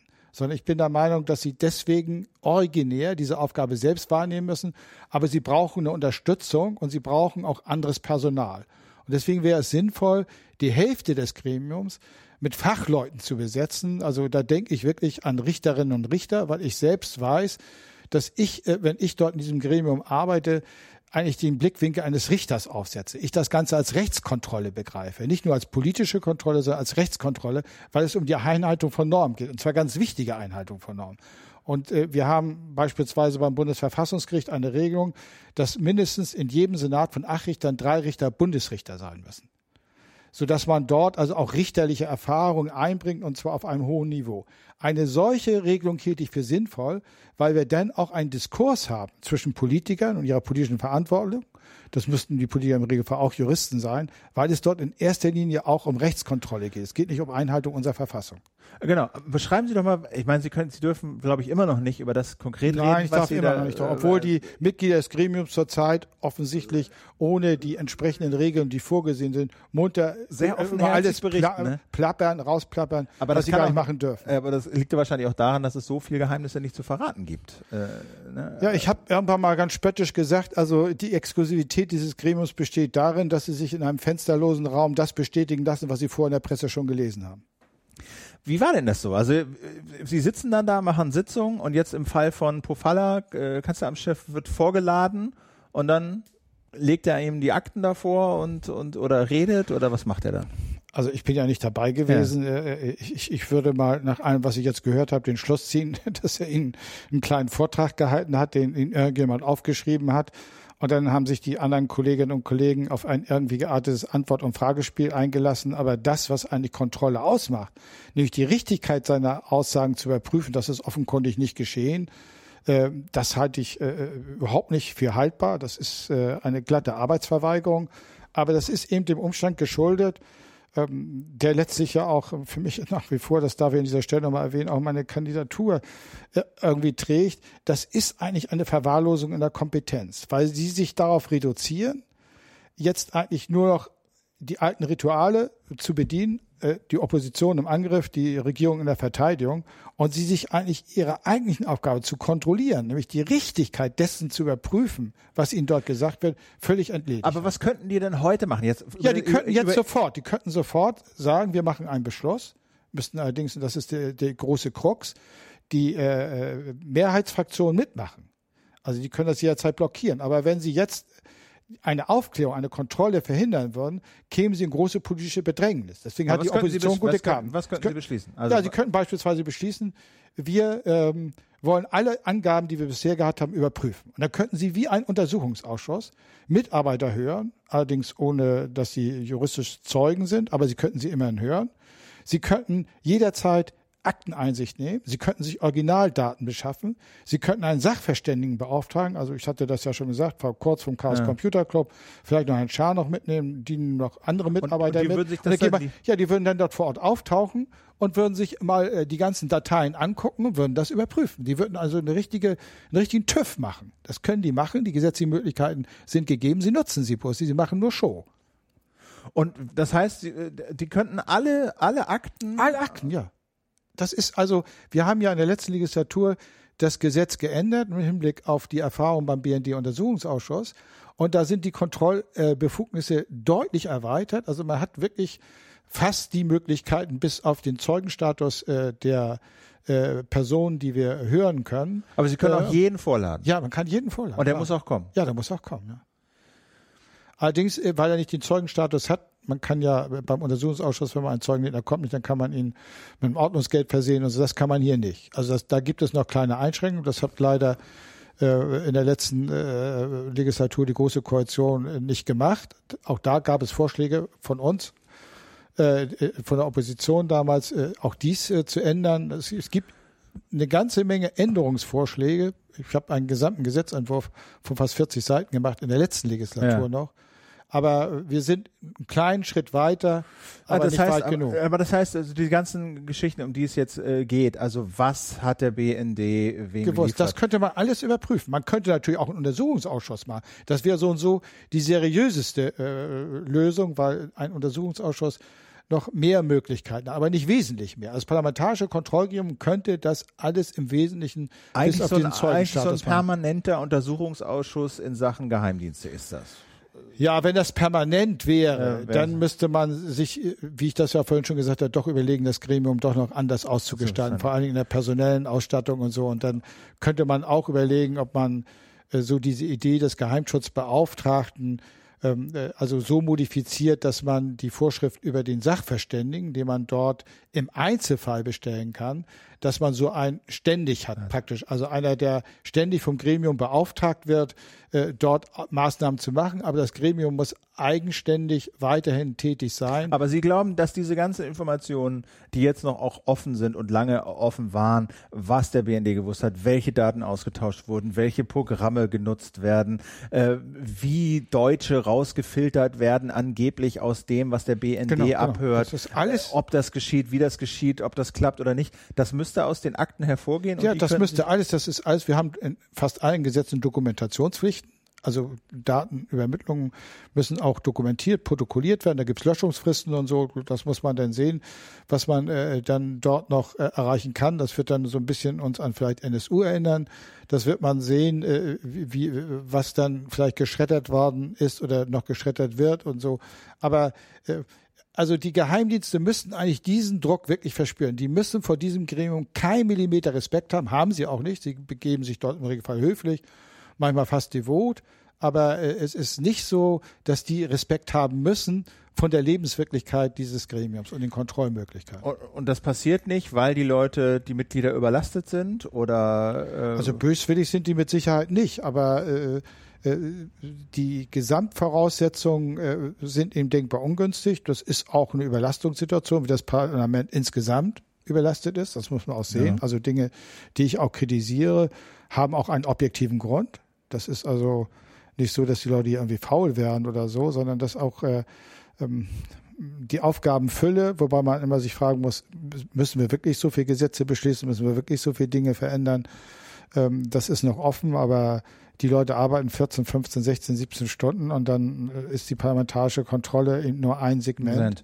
Sie haben ja in so einer Rede skizziert, was Sie so an Reformen äh, sich vorstellen könnten. Äh, bessere Minderheitenrechte für diesen parlamentarisches Ja, also es, es, gäbe, es, gäbe, es gibt drei, äh, drei Dinge, die eigentlich zwingend sind. Das eine ist, dass jede dieser Kontrollrechte, von denen ich eben gesprochen habe, die man hat, dass die jeder Abgeordnete durchsetzen kann. Also wenn ich einen Antrag stelle, ich möchte dorthin oder ich möchte so sein, dann, dann muss das auch sofort umgesetzt werden, ohne dass ich jetzt also auf eine Mehrheitsentscheidung angewiesen bin. Hilfsweise könnte man wie beim Untersuchungsausschussgesetz ein Quorum machen und sagen, also wenn 25 Prozent der Mitglieder das verlangen, dann muss es gemacht werden. Äh, das Zweite ist, dass äh, die Voraussetzungen, wenn man eben sich überlegt, wenige Stunden und dann einmal im Monat äh, und 10.000 Mitarbeiter, dass man die Voraussetzungen präzisiert, was berichtet werden muss. Zurzeit ist es so, dass die über die allgemeine Tätigkeit und Vorgänge von besonderer Bedeutung berichten. Das heißt, sie haben völlige Freiheit, ohne dass überhaupt eine Kontrolle möglich ist, auch, auch denklogisch möglich ist, ob das, was Sie jetzt vortragen, wirklich ein Vorgang von besonderer Bedeutung ist. Denn ob der von besonderer Bedeutung ist, kann ich ja nur sagen, wenn ich alles kenne. Da ich aber als Abgeordneter nicht alles kenne, können die mir alles erzählen und das ist dann für mich weil ich ja nicht den Gesamtzusammenhang kenne, ein Vorgang von besonderer Bedeutung, sondern es ist gesetzestreu. Äh, die sind in dem Fall jetzt aber nicht äh, BND und Verfassungsschutz? Doch, doch, das sind doch, das sind die Geheimdienste. Die Geheimdienste können uns erzählen in einer Sitzung, was sie wollen oder die Regierung. Also die Regierung macht das ja dann überwiegend über die Geheimdienste. So, die Geheimdienste, wenn die im Gremium irgendetwas vortragen, von sich aus, also ohne dass wir das beantragen und fragen. Und wir können eigentlich nur fragen und beantragen, wenn es so wie jetzt ist, dass wir öffentliche Informationen haben ja. aus der Presse. Aber wieso kommen die, die, denn dazu, Ihnen überhaupt was zu erzählen? Sind die verpflichtet? Ja, das Gesetz sieht vor, ah. dass sie über Dinge ah. von allgemeiner Tätigkeit, aber allgemein ja. ist alles, und von besonderer Bedeutung. Das sind die beiden, äh, da haben sie eine Verpflichtung, da haben sie also ah, praktisch okay. eine Bringschuld. Okay. Und ich habe gesagt, das geht gar nicht. Wir müssen jetzt ähm, ähm, äh, bestimmte Fälle benennen, wo sie uns immer regelmäßig etwas darlegen müssen. Also beispielsweise, sie müssen jede Datenübermittlung an ausländische Geheimdienste im Gremium mitteilen. Das steht im Gesetz drin. Das müsste drin, steht aber nicht drin. In meinem Gesetzentwurf habe ich beispielsweise sowas äh, aufgeführt. Oder ähm, alle Mitteilungen, die Sie ans Kanzleramt machen, äh, die müssen Sie auch uns mitteilen. Also äh, weil die ja vom Kanzleramt kontrolliert werden. Und wenn dann da besondere Vorgänge sind, dann sagen wir, alles, was ihr von euch aus denen mitteilt, müsst ihr uns auch mitteilen. Also wir sind dann praktisch CC. Dadurch kriegen wir natürlich ein ganz anderes äh, äh, Volumen mit an Sachen. Dann brauchen wir dafür natürlich mehr Mitarbeiter. Also wir haben jetzt das im letzten Legislatur gemacht, dass wir überhaupt einen Mitarbeiter haben dürfen. Vorher durften wir gar keinen haben. Ich habe gesagt, wir brauchen mindestens fünf. Also dieses ganze Gremium muss viel professioneller werden. Die muss also äh, auf der sachlichen und personellen Ebene deutlich besser ausgestattet sein. Und Im Grunde genommen würde ich auch sagen, wenn ein Abgeordneter das macht, darf er auch keine andere Ausschusstätigkeit mehr wahrnehmen, ne? sondern er muss das äh, machen. Teilnahme an der Präsidentenrunde, was bedeutet das? Ja, das ist eigentlich, finde ich, sogar der Kernpunkt. Es gibt ähm, eine Präsidentenrunde, das heißt, das ist also eine allwöchentlich tagende Runde der Chefs der gesamten Sicherheitsbehörden. Da ist auch Generalbundesanwalt dabei und, und da sind auch Vertreter, also maßgebliche Vertreter auch der beteiligten Ministerien, auch des Justizministeriums dabei. Diese Präsidentenrunde ist eingerichtet worden eigentlich, um administrative Kontrolle zu betreiben. Und das liegt doch in der Logik einer Überlegung zu sagen, dort, wo eigentlich die Administration aus ihrer Sicht Kontrolle betreibt, da ist das Parlament dabei, und zwar nur in dem Sinne, dass man dort keine Fragen stellen kann oder so, sondern dass man nur zuhören kann. Also wie umgekehrt die Regierung nach dem Grundgesetz jederzeit ein Zutrittsrecht hat zu allen parlamentarischen Dingen. Also sie können immer, egal was wir machen, sagen, wir dürfen aber zuhören und dabei sein. Und dann weiß ich ja genau, was die Regierung eigentlich äh, dort macht. Da werden nämlich operative Dinge, also Einzelfälle, aber auch eben allgemeine Dinge, Strategien erörtert. Und dann wird das danach im Gremium erörtert. Das ist meine Vorstellung, die ich in dem Bereich habe. Dafür habe ich auch bisher nicht mal im Ansatz Mehrheiten gefunden, aber vielleicht äh, trägt diese aber Sendung dazu bei, so etwas zu machen. Als Parlamentarier sitze ich im Parlament und bin vielleicht sogar in diesem Ausschuss und dann kommt so ein Vorschlag, sag mal, da ist diese Präsidentenrunde, da wird eigentlich alles so mal durchpalabert, was gerade so äh, akut ist. Wir wollen keine Fragen stellen, wir wollen einfach nur zuhören, ja. wir wollen einen hinschicken. Ja. Und wie, was sollte mich dazu bewegen, das abzulehnen? Ja, kann ich Ihnen erklären. Ich habe das ja in meiner eigenen Fraktion, gab es da also heftige Diskussionen, weil gesagt, da macht man sich ja mitschuldig. Das war das Argument, weil man denn ja schon hört, unter Umständen, äh, was dort also an Ungeheuerlichkeiten äh, beredet wird. Da sage ich ja, da brauche ich doch keine Kontrolle zu machen, wenn ich mich vorsätzlich dagegen schütze, ähm, äh, dass ich das nicht mitkriege. Das ist doch völlig absurd. Sag ich, Leute, wenn ihr mich dann in dieses Gremium dort schickt, mich bitte dorthin zu gehen, aber dann wollt ihr mich wohl veralbern. Aber, blo aber, blo aber bloß nichts mitkriegen. Nicht? Also das finde ich völlig absurd. Das war das einzige Argument, was ich bisher gehört habe. Ich halte das äh, für völlig abstrus. Äh, aber damit hat man äh, mich geradezu äh, in der letzten Legislatur, als das auf der Tagesordnung war, innerhalb der Fraktion geradezu bekämpft. Wir machen uns mitschuldig. Und ich habe immer das Beispiel gebracht, also äh, wieso mache ich mich mitschuldig, wenn das Orchester schlecht spielt und ich sitze im Publikum, äh, dann habe ich doch keine Schuld, dass die schlecht spielen. Also da, da, wird mir, da wird mir das Gehirn schmilzen. Ich werde komplett austicken bei sowas, glaube ich. Aber gut, anyway, ich sitze Ich habe mich davor bewahrt, aber mittlerweile bin ich auch nicht mehr in der Fraktion. ähm, und eine Sache finde ich auch noch bemerkenswert, dass es keine Sanktionsmöglichkeiten ja, gibt. Das ist richtig. Ich habe immer gesagt, äh, wenn man in der Politik ähm, eigentlich äh, kontrolliert, dann ist die wichtigste Form einer Sanktion, weil eine Kontrolle ohne Sanktion ist wie ein Wachhund ohne Gebiss. Also äh, ich muss in der Lage sein, das, was ich dann auch als skandalös oder unrechtmäßig erkenne, auch an die Öffentlichkeit zu tragen. Ähm, das, das, ist ja nur eine Form der Sanktion. Also das ist die jetzige ja, Form. Ja, genau. Wenn es natürlich richtig strafrechtlichen Charakter hat, dann, dann ohnehin, dann kann man auch eine Strafanzeige machen. Da ist man nach meiner Rechtsauffassung auch durch die Geheimhaltungspflicht nicht gebunden. Aber es geht jetzt ja auch um, um politische Skandale. Ja. Wir haben dennoch, da gab es vorher schon eine Regelung, die haben wir in der letzten Legislatur auch aus meiner Sicht verbessert, aber nicht ausreichend. Äh, wir können über die Vorgänge, die ansonsten geheimhaltungspflichtig sind, der Öffentlichkeit etwas erzählen, wenn das Gremium das mit zwei Drittel Mehrheit beschließt. Wir können aber nur erstmal Bewertungen vortragen. Also das Gremium könnte jetzt beispielsweise in dieser NSE-Sache sagen, äh, wir sind falsch informiert worden. Das Gremium könnte auch sagen, äh, das stimmt gar nicht, was Herr Pofalla und andere uns gesagt haben. Das wäre eine Bewertung. Und dann sagt man sich ja, aber jetzt ist die Öffentlichkeit natürlich interessiert, welche Tatsachen liegen dieser Bewertung zugrunde.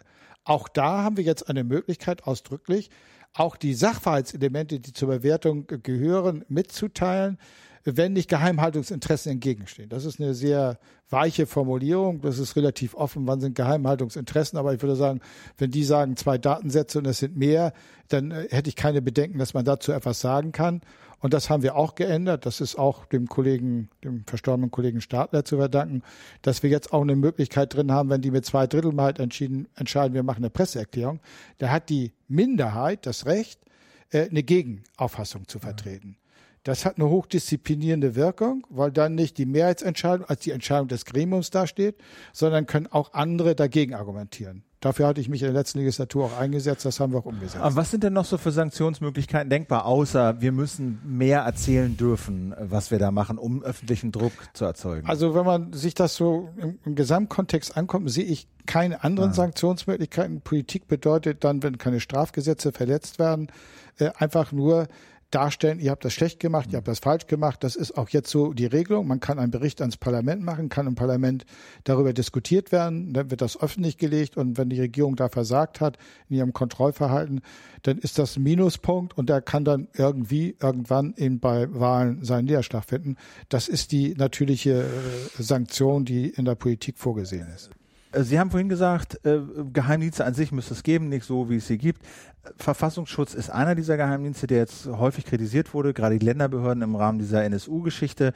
Fünf, glaube ich, Untersuchungsausschüsse gibt es noch ein paar andere Kommissionen und die haben unterm Strich eine ganze Menge von Pannen und Versagen und, und, und rausgefunden. Warum würden Sie sagen, dass man den Verfassungsschutz trotzdem noch braucht?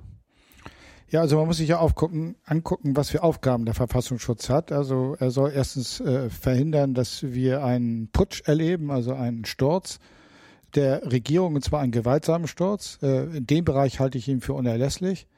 Ähm, in allen anderen Bereichen, Terrorismusbekämpfung beispielsweise, glaube ich, äh, reicht es aus, äh, das der Polizei zu überlassen, weil wir auch dort heute schon eine Vorverlagerung haben, praktisch bei der Informationsgewinnung im Hinblick auf mögliche Straftaten. Auch die Straftatbestände, wie zum Beispiel äh, eine äh, kriminelle und auch eine terroristische Vereinigung, ja eigentlich äh, schon diese Formen, die rechtlich gesehen eigentlich Vorbereitungshandlungen sind, schon eigene Straftatbestände sind, sodass von vornherein da die Zuständigkeit der Polizei gegeben ist.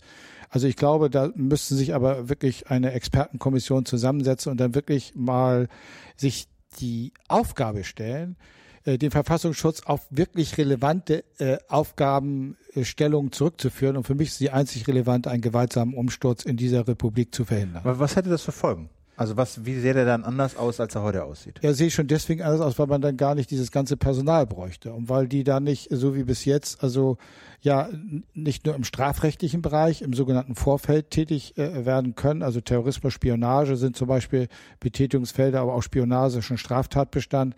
Und nach den Polizeigesetzen, also auch den Ländergesetzen, ist, äh, wie wir sagen, im Vorfeld, also im präventiven Bereich, Verhütung von Straftaten heißt es dort, eigentlich auch schon äh, es so, dass geheimdienstliche Befugnisse auch für die Polizei nach den Länder, Länderpolizeigesetzen möglich sind. Das wird in der öffentlichen Diskussion zurzeit überhaupt nicht gesehen.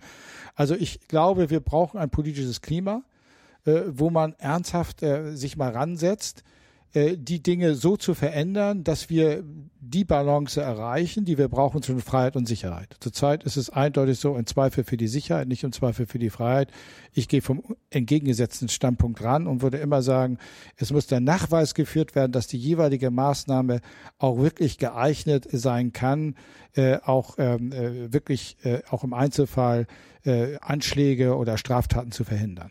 Ähm, aber Aber wenn Sie sagen, also wo Sie gerade sagen, das sei im öffentlichen Bewusstsein gar nicht so drin, dass auch die Polizei schon geheimdienstliche Befugnisse hat, was sind das denn für Befugnisse?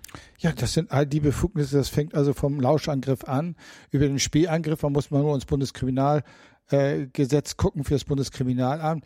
Für den Bereich Terrorismus haben die alle Befugnisse im Vorfeld, also Geheimdienstbefugnisse, äh, die die Geheimdienste auch haben. Da haben wir eine ganz eindeutige Durchbrechung des Trennungsprinzips, weil also Paragraph 20a bis U, also das praktisch gesamte äh, Feld äh, der möglichen Maßnahmen von der Untersuchung, von der Beschlagnahme angefangen, also bis zur äh, Online-Durchsuchung ist im Prinzip alles als Voraussetzung drin. Also das ganze Instrumentarium, Platzverweis und was es alles gibt, ist dort aufgeführt. Das heißt, ähm, die gesamte Seite der Informationsgewinnung, die eigentlich normalerweise den Geheimdiensten vorbehalten ist, und die Handlungsseite ist eigentlich der Polizei vorbehalten. Das ist dort äh, zusammengeführt worden. Das ist das, was eigentlich die Alliierten verhindern wollten.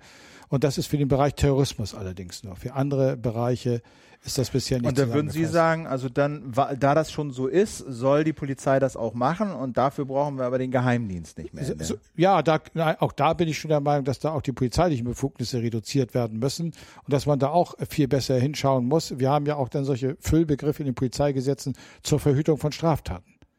Ja, was heißt zur Verhütung von Straftaten? Darunter kann ich alles subsumieren. Und wir haben bisher keine Rechtsprechung, die dort, äh, sagen wir mal, das polizeiliche Verhalten ähm, rechtsstaatlich kontrolliert, also Grenzziehungen vornimmt.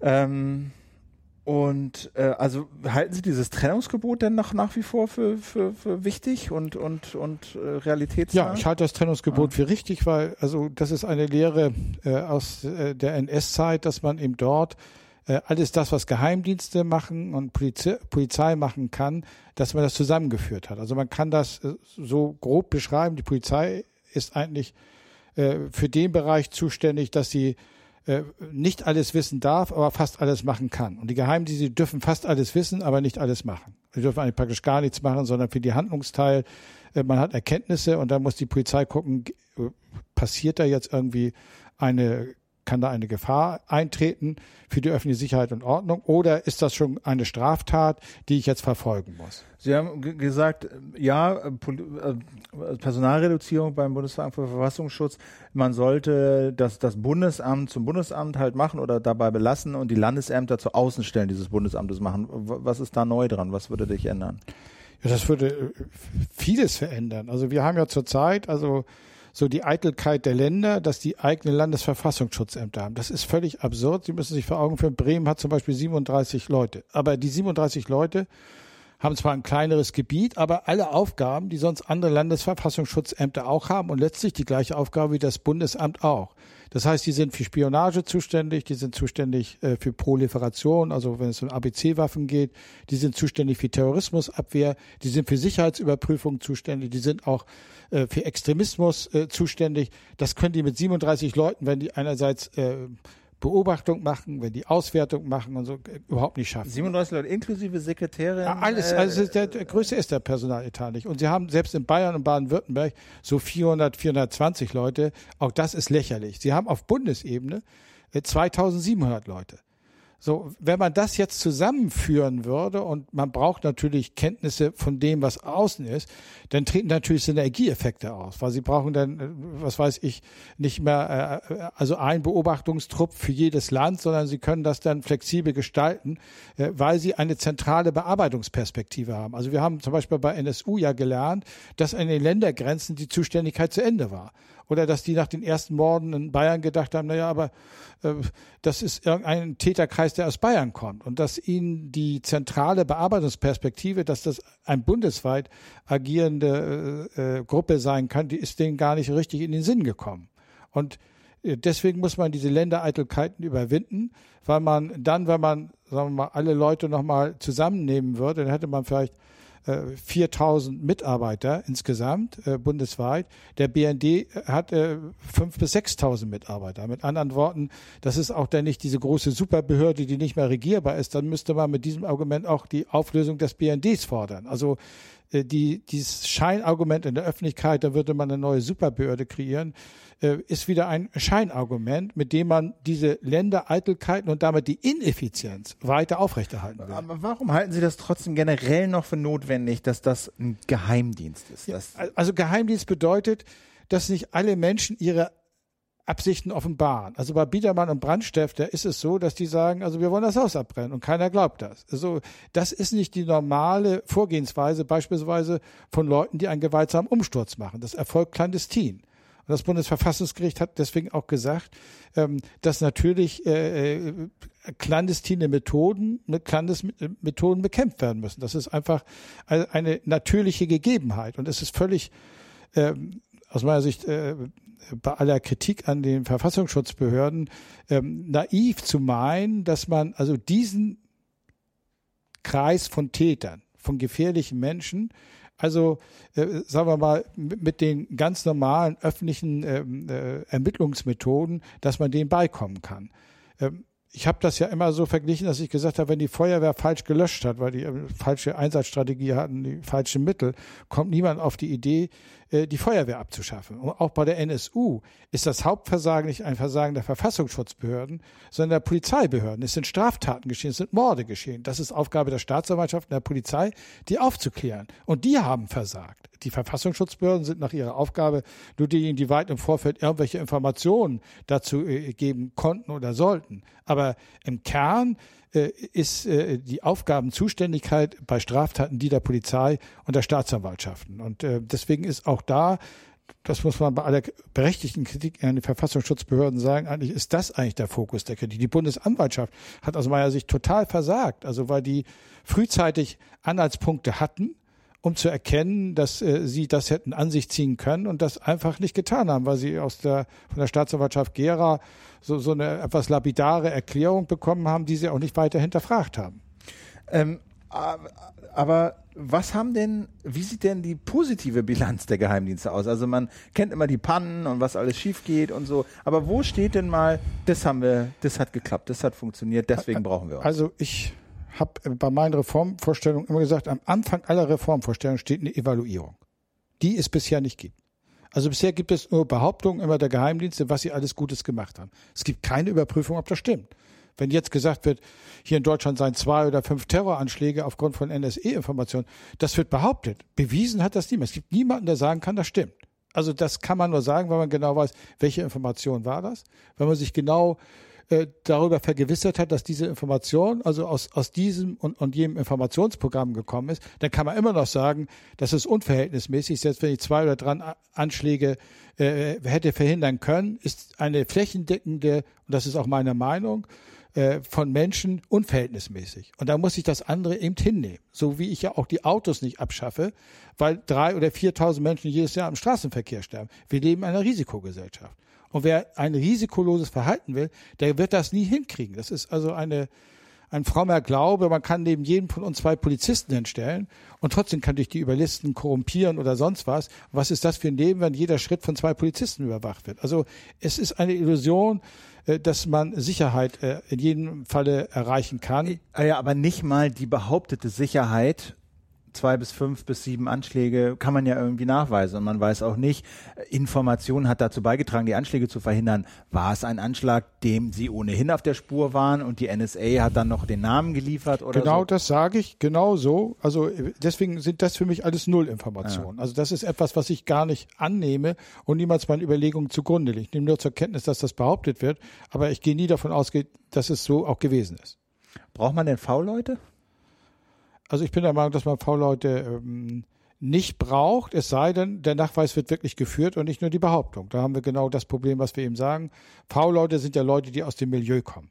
Das heißt, sie schleppen schon das Handicap des Milieus. Also wenn sie bei der organisierten Kriminalität, auch da gibt es ja V-Leute.com, dann sind das Kriminelle. Wenn sie aus dem Neonazi-Bereich kommen, dann sind das Neonazis. Also ihre Gesinnung sind Neonazis.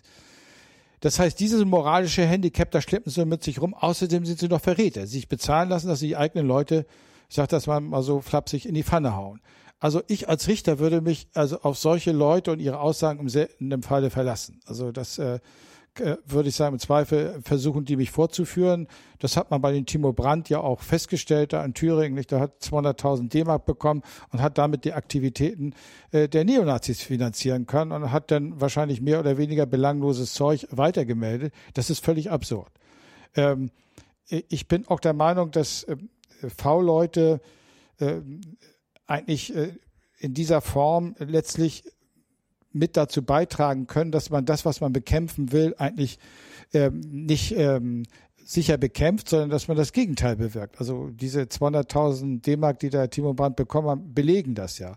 Und dass sie keinen echten Präventionseffekt haben, erkennt man ja daran, dass, glaube ich, mehr als 100 Leute äh, als V-Leute in der rechten Szene geführt werden.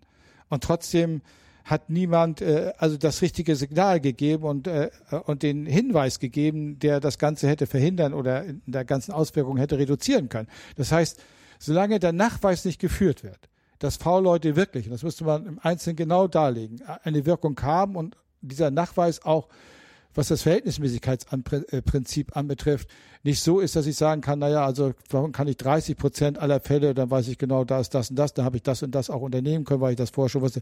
Solange bin ich der Meinung, sollte man auf die V-Leute verzichten. Hätte, hätte der Verfassungsschutz ähm, diese ganze NSA-BND-Kooperation und wenn der NSA auf eigene Faust in Deutschland abgehört hat, irgendwie bekämpfen müssen? Ja, sicherlich. Also Spionage, hier spielt ja eine Strafvorschrift eine Rolle. Die Bundesanwaltschaft ist dafür auch zuständig. Das ist Paragraph 99 der Strafgesetzbuch. die ermitteln, ja, die machen Beobachtungsverfahren ja. erstmal. Äh, aber äh, dort ist es so, dass äh, der Verfassungsschutz also eine Zuständigkeit hat, wieder im Vorfeld der entsprechenden Straftat, also hier Paragraph 99 Strafgesetzbuch, Ermittlungen anzustellen oder, oder Informationen zu sammeln, um dann also präventiv, also bevor überhaupt der strafrechtlich relevante Bereich erreicht ist, schon Informationen zu gehen, damit dann die Polizei eingreifen kann oder nicht. Soweit gibt es da eine Zuständigkeit. Ich habe das ja vorhin schon gesagt, da gibt es allerdings auch nach den äh, Ländergesetzen der Polizei auch für die schon eine Zuständigkeit, die bisher nicht so weit im Blickfeld der Öffentlichkeit war. Äh, auch da muss man einfach mal diese konkurrierende Zuständigkeit sich genauer angucken und da muss man einfach mal äh, politisch eine Regelung finden, also ein Entweder oder, um da einen klaren Schlussstrich zu ziehen. Okay. Haben Sie noch was auf dem Herzen? Ich glaube, Sie haben jetzt auch so bald einen Termin, deswegen, ich habe jetzt gucke jetzt mal auf meinen Zettel hier. Äh, V-Leute. Sie hat noch mal was äh, skizziert von von quasi Revision der Rechtsvorschriften. Also das ah, ja, so ein das bisschen, ist auch noch mal ganz. Ja, das ist aber sehr abstrakt, aber man kann ja, das vielleicht auch darstellen. ja, ja. ja, aber man so Sachen wie ähm, man erfährt aus dem Berliner Amt war es, glaube ich. Ja, die Akten sind nicht da, die sind geschreddert worden. Ja. Wo man sich denkt, wie um wie um alles in der Welt kann das A passieren und ich glaube, da gut, da musste dann die Leiterin den Hut nehmen, glaube ich. Ne? Ja, ja. Aber strafrechtlich oder so wurden die auch nicht belangt. Ne? Nein, nein, da ist das bisher, da ist bisher nichts geschehen. Also ich bin der Meinung, dass man, wenn man sich überhaupt, also diesem ganzen Bereich der Dienste zuwendet, an erster Stelle die Evaluierung steht. Also was haben die bisher überhaupt gemacht? Dazu gibt es bisher nichts, das muss unbedingt gemacht werden. An zweiter Stelle müsste eine Revision der Rechtsvorschriften gehen. Also im Rechtsstaat gilt eigentlich der Grundsatz, den Camus einmal so formuliert hat, es gibt keine Gerechtigkeit, es gibt nur Grenzen. Das heißt, der Rechtsstaat achtet darauf, dass die Gesetze so sind, dass man das, was erlaubt ist, klar von dem unterscheiden kann, was nicht erlaubt ist. Und äh, wenn man sich die Rechtsgrundlagen anguckt, äh, die für die Dienste gelten, dann stellt man fest, dass man dort einen unbestimmten Rechtsbegriff neben dem anderen findet. Zum Beispiel. Also zum Beispiel wohl äh, der Bundesrepublik Deutschland.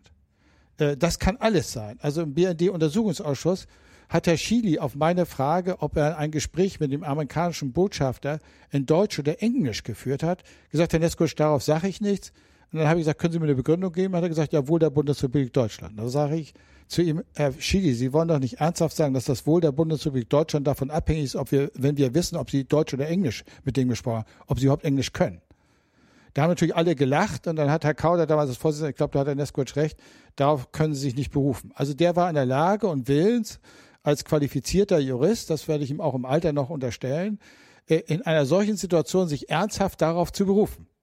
äh, Wohl der Bundesrepublik Deutschland. Das heißt also, äh, und davon wimmelt es in den Gesetzen, dass eigentlich ähm, Abgrenzungsfunktion, die eigentlich Tatbestandsmerkmale im Gesetz haben wollen, überhaupt nicht mehr sich auswirkt. Nochmal ein Beispiel. Also äh, wohl, also das steht dann wohl der Bundesrepublik Deutschland ist dann eins, da sind dann bestimmte Sachen mit legitimiert oder nicht legitimiert. Ganz, ganz genau. Dann ist es so, dass wir ähm, Vorschriften haben, die sich zum Beispiel mit einem Auskunftsrecht äh, be, be, befassen. Da haben also äh, diejenigen, die vom Verfassungsschutz äh, überprüft werden, die haben also ein Auskunftsrecht.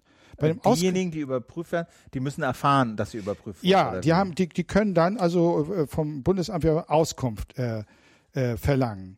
Nun ist es allerdings so, dass dann die gesetzlichen Formulierungen so abgefasst sind. Also ich will das mal vorlesen, damit man mal sich vor Augen führt, äh, wie das Ganze abläuft. Sie mal, ich werde mal hier die entsprechende Vorschrift äh, suchen. Was haben Sie da jetzt? jetzt habe ich das Bundesverfassungsschutzgesetz. Ja. Und da haben wir, es müsste Paragraph 12 sein, Speicherung, Berichtigung und Löschung. Ne, 15 ist das dann. Auskunft an den Betroffenen. So, da ist es erstmal so, man kriegt grundsätzlich Auskunft, aber dann heißt es wieder, die Auskunftserteilung unterbleibt, soweit eine Gefährdung der Aufgabenerfüllung durch die Auskunftserteilung zu besorgen ist. Können Sie damit was anfangen?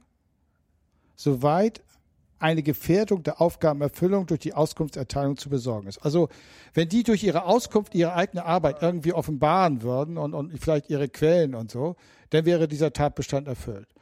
Na, das kann man noch einigermaßen verstehen.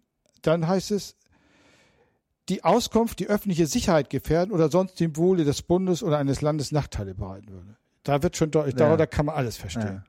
So, dann geht es aber weiter. Die Ablehnung der Auskunftserteilung bedarf keiner Begründung, soweit dadurch der Zweck der Auskunftsverweigerung gefährdet würde. Also auch da ist es wieder so, eigentlich muss man dann begründen, wenn man es nicht will, aber wenn man durch die Begründung wieder gleichzeitig Geheimschutzinteressen verletzt, was immer das äh, verletzt, was immer das, das auch sein mag, dann muss man nicht begründen. Jetzt heißt es, dann sind die Gründe der Auskunftsverweigerung aktenkundig zu machen.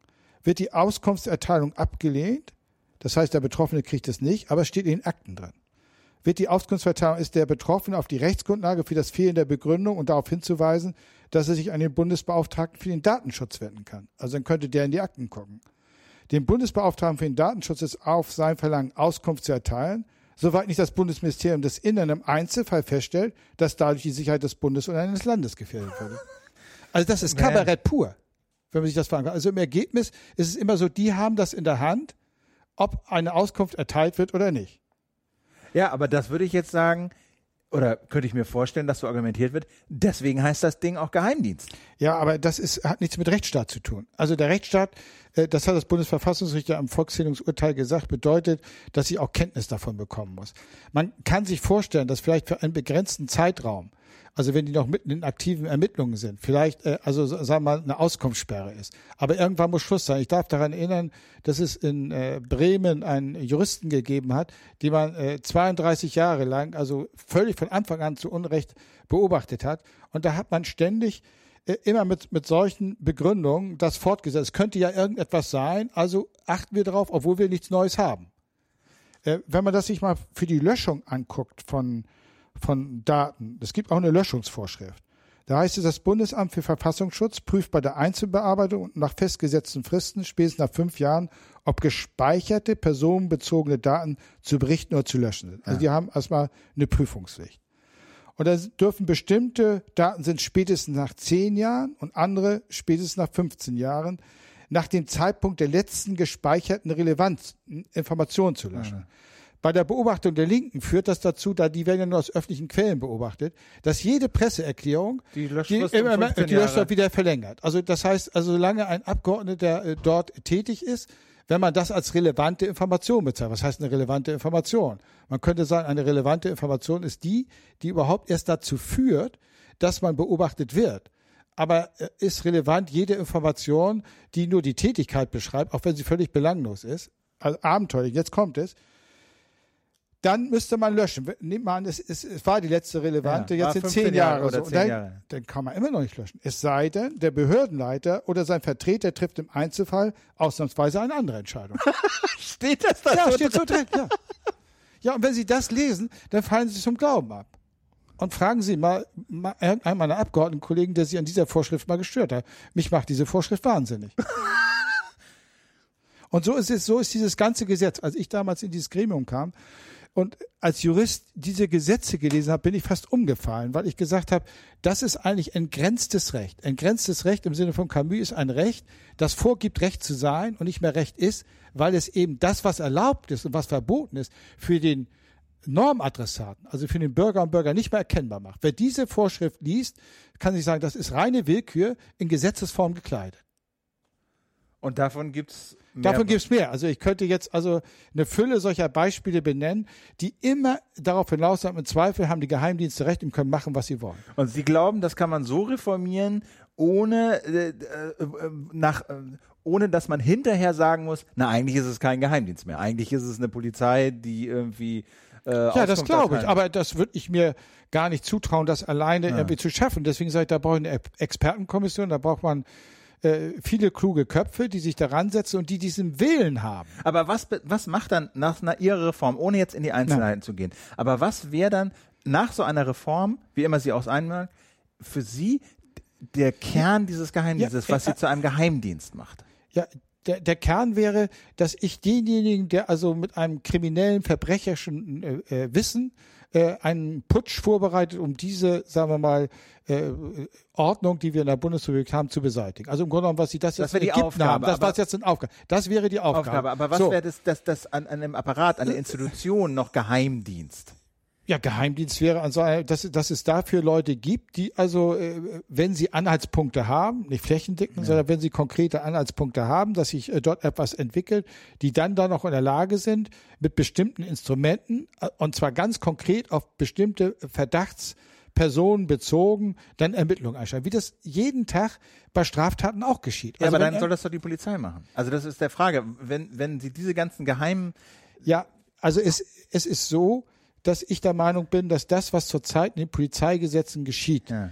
dass die also die Verhütung von Straftaten als Teil der Gefahrenabwehr begreifen, das würde ich beseiten, weil das eigentlich äh, Aufgabe der Geheimdienste ist. Und ich finde es richtig, dass es einen Bereich gibt, wo die Leute vielleicht mehr wissen dürfen, also auch schon, äh, sagen wir mal, ähm, äh, wo das noch nicht in einem Strafbarkeitsstadium ist, sondern wo sich etwas entwickeln kann, dass man solche Strukturen aufklärt, um rechtzeitig tätig zu werden und nicht äh, Grunde genommen, wenn die Bombe schon explodiert ist. Nicht? Also äh, das ist etwas, wo man genau hinschauen muss. Also man muss den Willen haben, so ein äh, sagen wir, Modell zu entwickeln, das sich daran orientiert. Und dann muss man äh, dann im Sinne von Camus wirklich die rechtsstaatlichen Grenzen schaffen. Und da wird es immer so sein, dass es dann Fälle gibt, wo man sagt, na, gehe ich jetzt ein Risiko ein oder nicht? Und dann würde ich sagen, ja, das Risiko gehe ich ein, im Zweifel für die Freiheit und nicht im Zweifel für die Sicherheit. Und diese Gesetze sind alle darauf angelegt, im Zweifel für die Sicherheit. Also totales Staubsaugersystem, also jetzt flächendeckende, anlasslose Überwachung ist der typische konsequente Ausfluss der Idee im Zweifel für die Sicherheit und nicht im Zweifel für die Freiheit. Und Leute, die den entgegengesetzten Ansatzpunkt haben, für die ist es so, es kann immer was passieren und dann passiert es, das ist der Preis der Freiheit. Letzte Frage noch, diese ganzen Sachen, die wir jetzt gelernt haben äh, durch Snowden und NSA und so. Äh, A, hat sie das überrascht und B, haben wir was, ha- hat das irgendwie was, hat das ihren Blick auf, auf die Geheimdienste verändert oder bestätigt oder?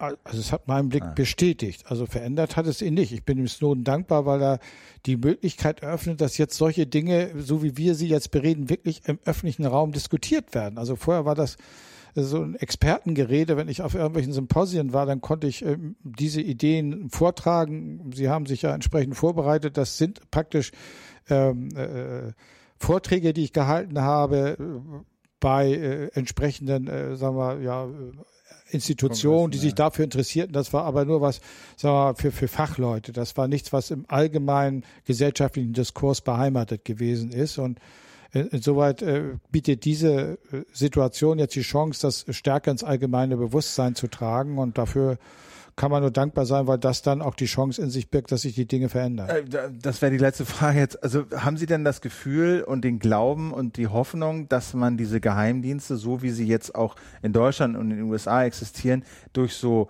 Politik regeln kann, in die Grenzen weisen kann? Also theoretisch ja.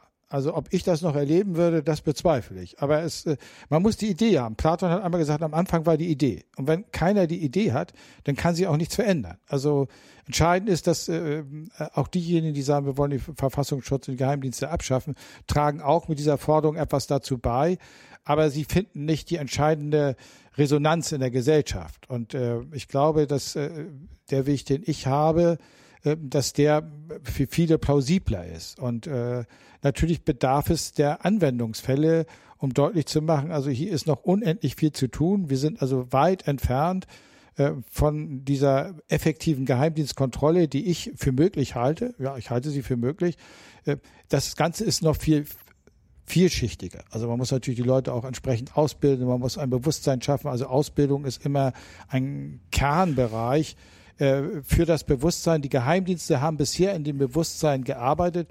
Das unterscheidet sie auch von allen anderen Behörden. Ich bin ja mal eine Woche im Pullach gewesen, habe mir das angehört, dass die die sichere Kenntnis haben, dass sie im Grunde genommen nicht richtig kontrolliert werden. Also das Parlament so und so nicht, das wird als Märchenstunde verspottet, das parlamentarische Kontrollgremium. Und bei der Regierung wissen sie auch, naja, wir sind ein Teilbereich, so ein bisschen vielleicht so, werden wir so auch von der Regierung so ein bisschen wie die Schmuddelkinder angesehen. Das ist wie beim Vollzug, also es darf nicht schiefgehen und dann könnt ihr machen, was ihr wollt. So, so, so läuft das im Wesentlichen. Und mit diesen Gesetzen wundert es einen dann eigentlich auch nicht, wenn die behaupten können, Gesetze haben wir nicht gebrochen. Ja, genau. Sie, Sie, Sie finden ja auch keine Gerichtsentscheidung, in dem man das messen kann. Wo jetzt eigentlich ein Jurist sagen kann, also hör zu, das ist ganz eindeutig, das Bundesverfassungsgericht hat das gesagt oder das äh, Oberverwaltungsgericht hat das gesagt. Das finden Sie nicht, weil dort, wo der Gesetzgeber zu solchen weiten Formulierungen greift, zu solchen weiten Tatbestandsmerkmalen, haben Sie immer eine Rechtsprechung, die das eingrenzt und konkretisiert. Nur in diesem und, und diesen Bereich haben Sie praktisch keine Rechtsprechung. Ja, weil damit überhaupt jemand äh, das äh, beklagen kann, muss er erstmal wissen, was geschehen ist. Also wo kein Kläger, da kein Richter. Das ist ein alter Satz ja. unter Juristen. Das heißt, äh, ich habe ja eben die Auskunftsvorschrift vorgelesen. Also wenn es so ist, äh, dass ich im Regelfall nichts davon erfahre, dann kann ich mich auch vor Gericht nicht dagegen wehren. Und auch die Gerichte haben, das löst sich ein wenig, einen gewissen Respekt, also der Mythos des Geheimen und so, der äh, ist noch auch nicht so richtig in den Richterköpfen angelangt, dass man das mit den Argumenten des rationalen Denkens, dass man dem begegnen muss. Nicht? Also, aber da wäre ich optimistisch, dass dauerhaft äh, doch äh, auch die Kolleginnen und Kollegen äh, der zuständigen Gerichte da also ein größeres Bewusstsein entwickeln und sich nicht mit irgendwelchen Floskeln abspeisen lassen. Also die Hoffnung ist ja, dass die Geheimdienste ähm, zumindest so, wie sie jetzt in Deutschland hier agieren, so agieren, weil sie wollen sich an die Gesetze halten, aber die sind halt so, wie sie sind und so schwammig, das haben wir gehört, da ist alles möglich. Ähm, und dann gibt es keine Rechtsprechung, gibt es keine richtige Kontrolle, aber die Hoffnung ist ja, wenn man die Gesetze verschärft, wenn man die Aufgaben klarer umreißt, wenn man klarer trennt, was erlaubt und was verboten ist, wenn man die Kontrolle verschärft und wirklich mit einem Gebiss ausstattet, haben Sie das Gefühl, dass der BND und der Verfassungsschutz so gestrickt sind, dass dann wenn man diese Voraussetzung schafft, sich deren Handeln auch ändert und daran anpasst? Das glaube ich ja. Ich will mal ein Beispiel benennen. Vor einigen Jahren war am Freitag ein Artikel über einen KSK-Soldaten in Afghanistan. Der stand auf Beobachtungsposten, war irgendwo abgesetzt, so auf einer Wiese. Und da hat ein afghanischer Schäfer ihn entdeckt. So, dann hat er seine Basisstation angerufen und gesagt, tut mir leid, bin entdeckt worden, Aufgabe kann ich nicht erfüllen. Dann haben die ihn abgeholt, dann war alles in Ordnung. Im Lager hat er das den amerikanischen äh, Soldaten erzählt, die haben sich halb tot gesagt, natürlich hätten wir den sofort erschossen. so, und äh, um die Aufgabe zu erfüllen, da an dieser Stelle Beobachtungsposten. Und dieses Verhalten des KSK soll, das war Rechtsstaat. So stelle ich mir das vor. Und wenn eben Soldaten oder auch Geheimdienste in diesem Bewusstsein auch ausgebildet werden, dann passiert sowas nicht. Ich darf daran erinnern, dass wir beim BND-Untersuchungsausschuss auch einen Fall Kavaci hatten. Da war es so, dass ähm, ein BKA-Beamter unmittelbar nach dem 11. September nach Bosnien gebeten wurde, um da Amtshilfe zu leisten für die Amerikaner. Und da hatte man einen deutschen Staatsangehörigen äh, äh arabischer Herkunft, also ziemlich an einem üblen Zustand zu dieser Vernehmung gebracht. Und da hat er gesagt, das ist menschenunwürdig da leiste ich keine Amtshilfe, habe beim BK angerufen und gesagt, das mache ich nicht. Und dann haben die wieder zurückbeordert. Das ist das Verhalten, was ich mir vorstelle. Und wenn wir Geheimdienstleute haben, die entweder aufgrund einer guten Ausbildung oder weil sie Angst vor Konsequenzen haben, weil wir jetzt eine bessere administrative Kontrolle haben, dann gibt es dienstrechtliche oder strafrechtliche Sanktionen.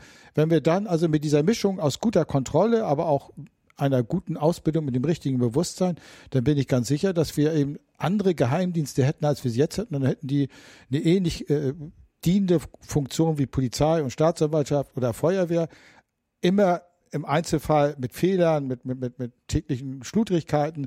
Aber prinzipiell halte ich das für möglich. Das, so weit sind wir noch lange nicht. Aber das äh, ist im Grunde genommen meine Utopie, meine Hoffnung und auch mein Wunsch. Und ich halte das nicht äh, für abwegig. Aber für die Amerikaner haben Sie da weniger Hoffnung? Also die Amerikaner haben, ich sag, der Fortschritt ist eine Schnecke. Die sind eben noch im John Wayne-Zeitalter angekommen äh, und da noch nicht richtig rausgekommen. Also die sind eben, da ist eben noch der wilde Westen, so wie die Krieg führen, äh, wenn man sich das überlegt, äh, diese ganzen Drohnentötungen, das ist wirklich barbarisch, äh, das ist keine Rechtskultur und ich war auch, was Deutschland anbetrifft, irgendwie, würde man sagen, in gewissem Umfang zufrieden, nachdem Bin Laden getötet worden ist dass eine knappe Mehrheit der Deutschen gesagt hat, die hätte man festnehmen und nicht töten. In Amerika sind die Leute auf die Straße ja. gegangen, haben gejubelt. Das habe ich auch nicht verstanden. Hier haben sie das nicht gemacht. Das zeigt ihnen, dass es glücklicherweise noch einen qualitativen Unterschied in der Hinsicht in Deutschland, von Deutschland und Amerika gibt. So, Herr Neskowitsch, ich danke Ihnen herzlich für Ihre Zeit. War wieder sehr interessant. Ähm, ich danke euch fürs Zuhören. Äh, wenn ihr Lust habt, äh, so ein bisschen, ich habe das damals genannt, Praktikum beim DND, was Herr Neskowitsch beim BND gemacht hat, dann würde ich euch die erste Folge, ich glaube irgendwie so 143 oder sowas, äh, aus dem Küchenradio ans Herz legen, die wir mit Herrn Neskowitsch gemacht haben. Ja, einstweilen vielen Dank fürs Zuhören. Das war das Küchenradio. Philipp Banse, bleibt uns gewogen, habt noch einen schönen Sommer. Äh, Sommerpause ist jetzt hier erstmal vorbei. Wir melden uns dann hoffentlich bald wieder. Auf bald. Tschüss.